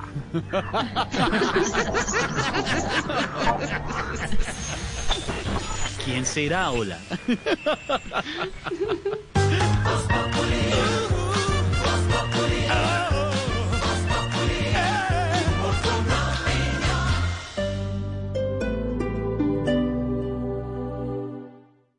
Los personajes en Mesa Blue. Diego Molano es asesor internacional en transformación digital y fue ministro de las TIC. ¿Por qué WhatsApp es una compañía por la cual Facebook o Mark Zuckerberg pagó más de 22 mil millones de dólares si la compañía no tiene ingresos o su merced ha pagado algo por el uso, el uso de WhatsApp?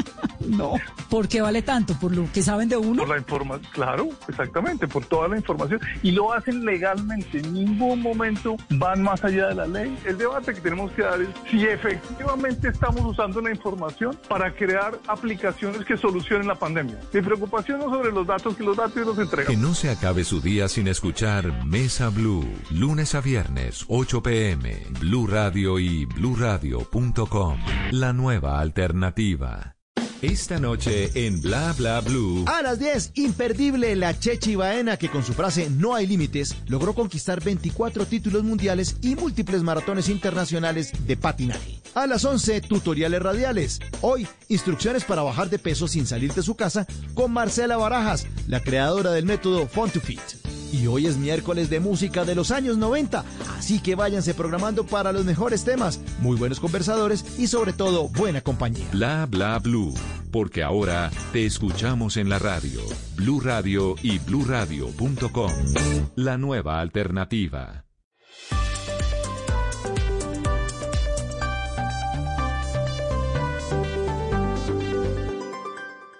Voz Populi.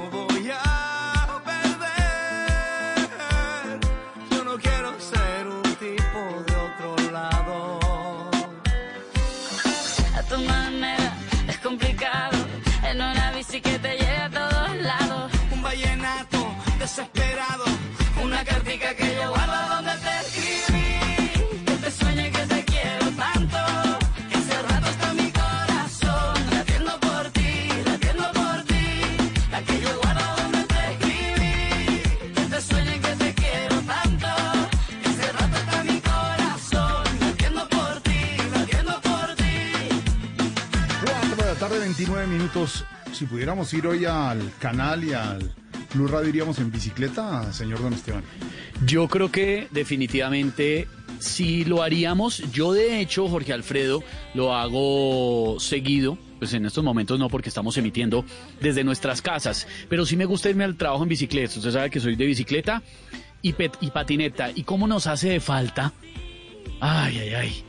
A montarnos en la bicicletica, salir de visita por ahí a, a visitar algún levantico, a visitar a la novia, al novio, a visitar los amigos, a salir los domingos en ciclovía, que es algo que en estos momentos no se puede por